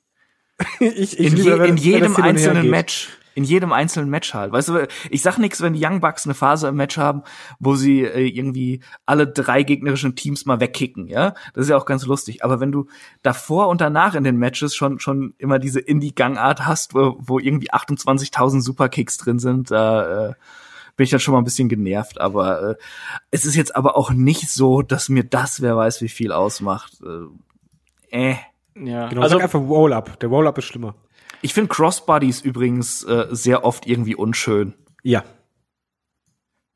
Ja, ja. Also ich, ich bin halt bei beim Andreas. Also ich finde, dass äh, man hier und da darauf achten sollte, dass vielleicht nicht jedes Match gleichförmig ist. Und das da- mir geht's gar nicht Ja. um einzelne Moves, sondern mir geht's eher darum, dass sich die Matches stärker voneinander unterscheiden, dass man da äh, anderes Tempo drin hat, andere Aktionen, dass vielleicht auch mal wieder ein Big Man wie ein Big Man kämpft und nicht wie ein Cruiserweight. Das ist manchmal auch ganz angenehm. Nicht, dass es bedeutet, dass ein Big Man jetzt immer nur Zeitlupe sich bewegen soll, aber dass auch hier und da wenigstens mal den Eindruck vermittelt, dass er körperlich dominant ist, anstatt äh, Flippy Shit zu machen. Ähm, das sind so die, also die, die, die Grundpfeiler, die ich mir da äh, wünschen würde. Und eine Aktion, die ich mir, die ich gerne häufiger sehen würde, ich habe schon seit Ewigkeiten keinen richtig Sherman Perfect Plex mehr gesehen. So, da hätte ich mal wieder Bock drauf, dass jemand so richtig schön Perfect Plex zeigt, richtig schön hoch und dann richtig gut in der Brücke steht. Da, äh, das, das fände ich mal ganz nett. Einfach nur, weil ich äh, die Aktion schon so lange nicht mehr gesehen habe. So, ähm, damit würde ich aber sagen, dann sind wir an der Stelle äh, durch und äh, ich verweise hier an der Stelle natürlich nochmal auf unser Programm bei Patreon und Steady. Äh, da haben wir jetzt zuletzt beispielsweise ähm, eine neue Ausgabe von 2x5 mit äh, Shaggy und dem Markus Holzer gehabt, mit äh, den verrücktesten und hässlichsten Outfits äh, da in der Gänze dann wirklich mal. Und äh, was hatten wir noch? Wir hatten noch ähm, das Magazin kehrt jetzt nächste Woche wieder. Und Chris, wir hatten vor allem auch hier ähm, der Olf, den sie Elf nannten. Nein, umgekehrt, den Elf, den sie Olf nannten. Ja, ja, No Holds Barred. Genau. Das sollte man sich anhören und ich, ich kann schon sagen, ich, ich habe äh, hab gestern Abend noch eine gute Idee gehabt. Vielleicht wird sogar noch ein Kapitel mehr. Oha, Also, also nicht nur, dass noch zwei Folgen, sondern vielleicht sogar drei. Man weiß die. Olf-Chroniken. Ja, die Olf-Chroniken. ich, ich, ich, ich werde noch äh, be bekannter Fantasy-Autor. Und ich habe gestern auch schon mal so gedacht, so ich hätte nie gedacht, dass ich mal Fanfiction zu Olaf Bleich schreibe. Ja, siehst du mal. Danke, Headlock. ah ja, ich bin auch gespannt. Also ich habe es auch Freunden von mir geschickt, auch mit denen wir äh, Dungeons and Dragons dann ja spielen. Ist übrigens äh, dann, wenn ihr den Podcast hört, hier am Sonntag sitzen wir dann wahrscheinlich äh, hier zusammen und spielen Dungeons and Dragons. Warum auch nicht? Hast du, Und, da, hast du deinen Charakter umbenannt in den Charakter, äh, den Nein. ich dir gegeben äh, Das musst du noch machen. und ich und muss ich, das mal mit dem Dungeon Master ich, besprechen. ich, ich finde auch tatsächlich, du solltest dich auf Twitter umbenennen, da, äh, in, in diesen Namen. Dann wirken deine Tweets auch gleich seriöser. Genau, das ist das Wichtigste. Ähm, ich schau mal, sage ich jetzt mal ganz salomonisch und ähm, verweise schon mal auf den nächsten Wochenend-Podcast. In der, in der kommenden Woche am Sonntag geht's dann hier weiter. Ähm, und ich sag Dankeschön fürs Zuhören, Dankeschön fürs dabei sein. Und wenn ihr uns unterstützen möchtet, wisst ihr, könnt ihr auf Patreon und auf Steady machen. Äh, Links dazu findet ihr auf headlock.de. Und in dem Sinne, bis zum nächsten Mal. Macht's gut. Tschüss. Ciao.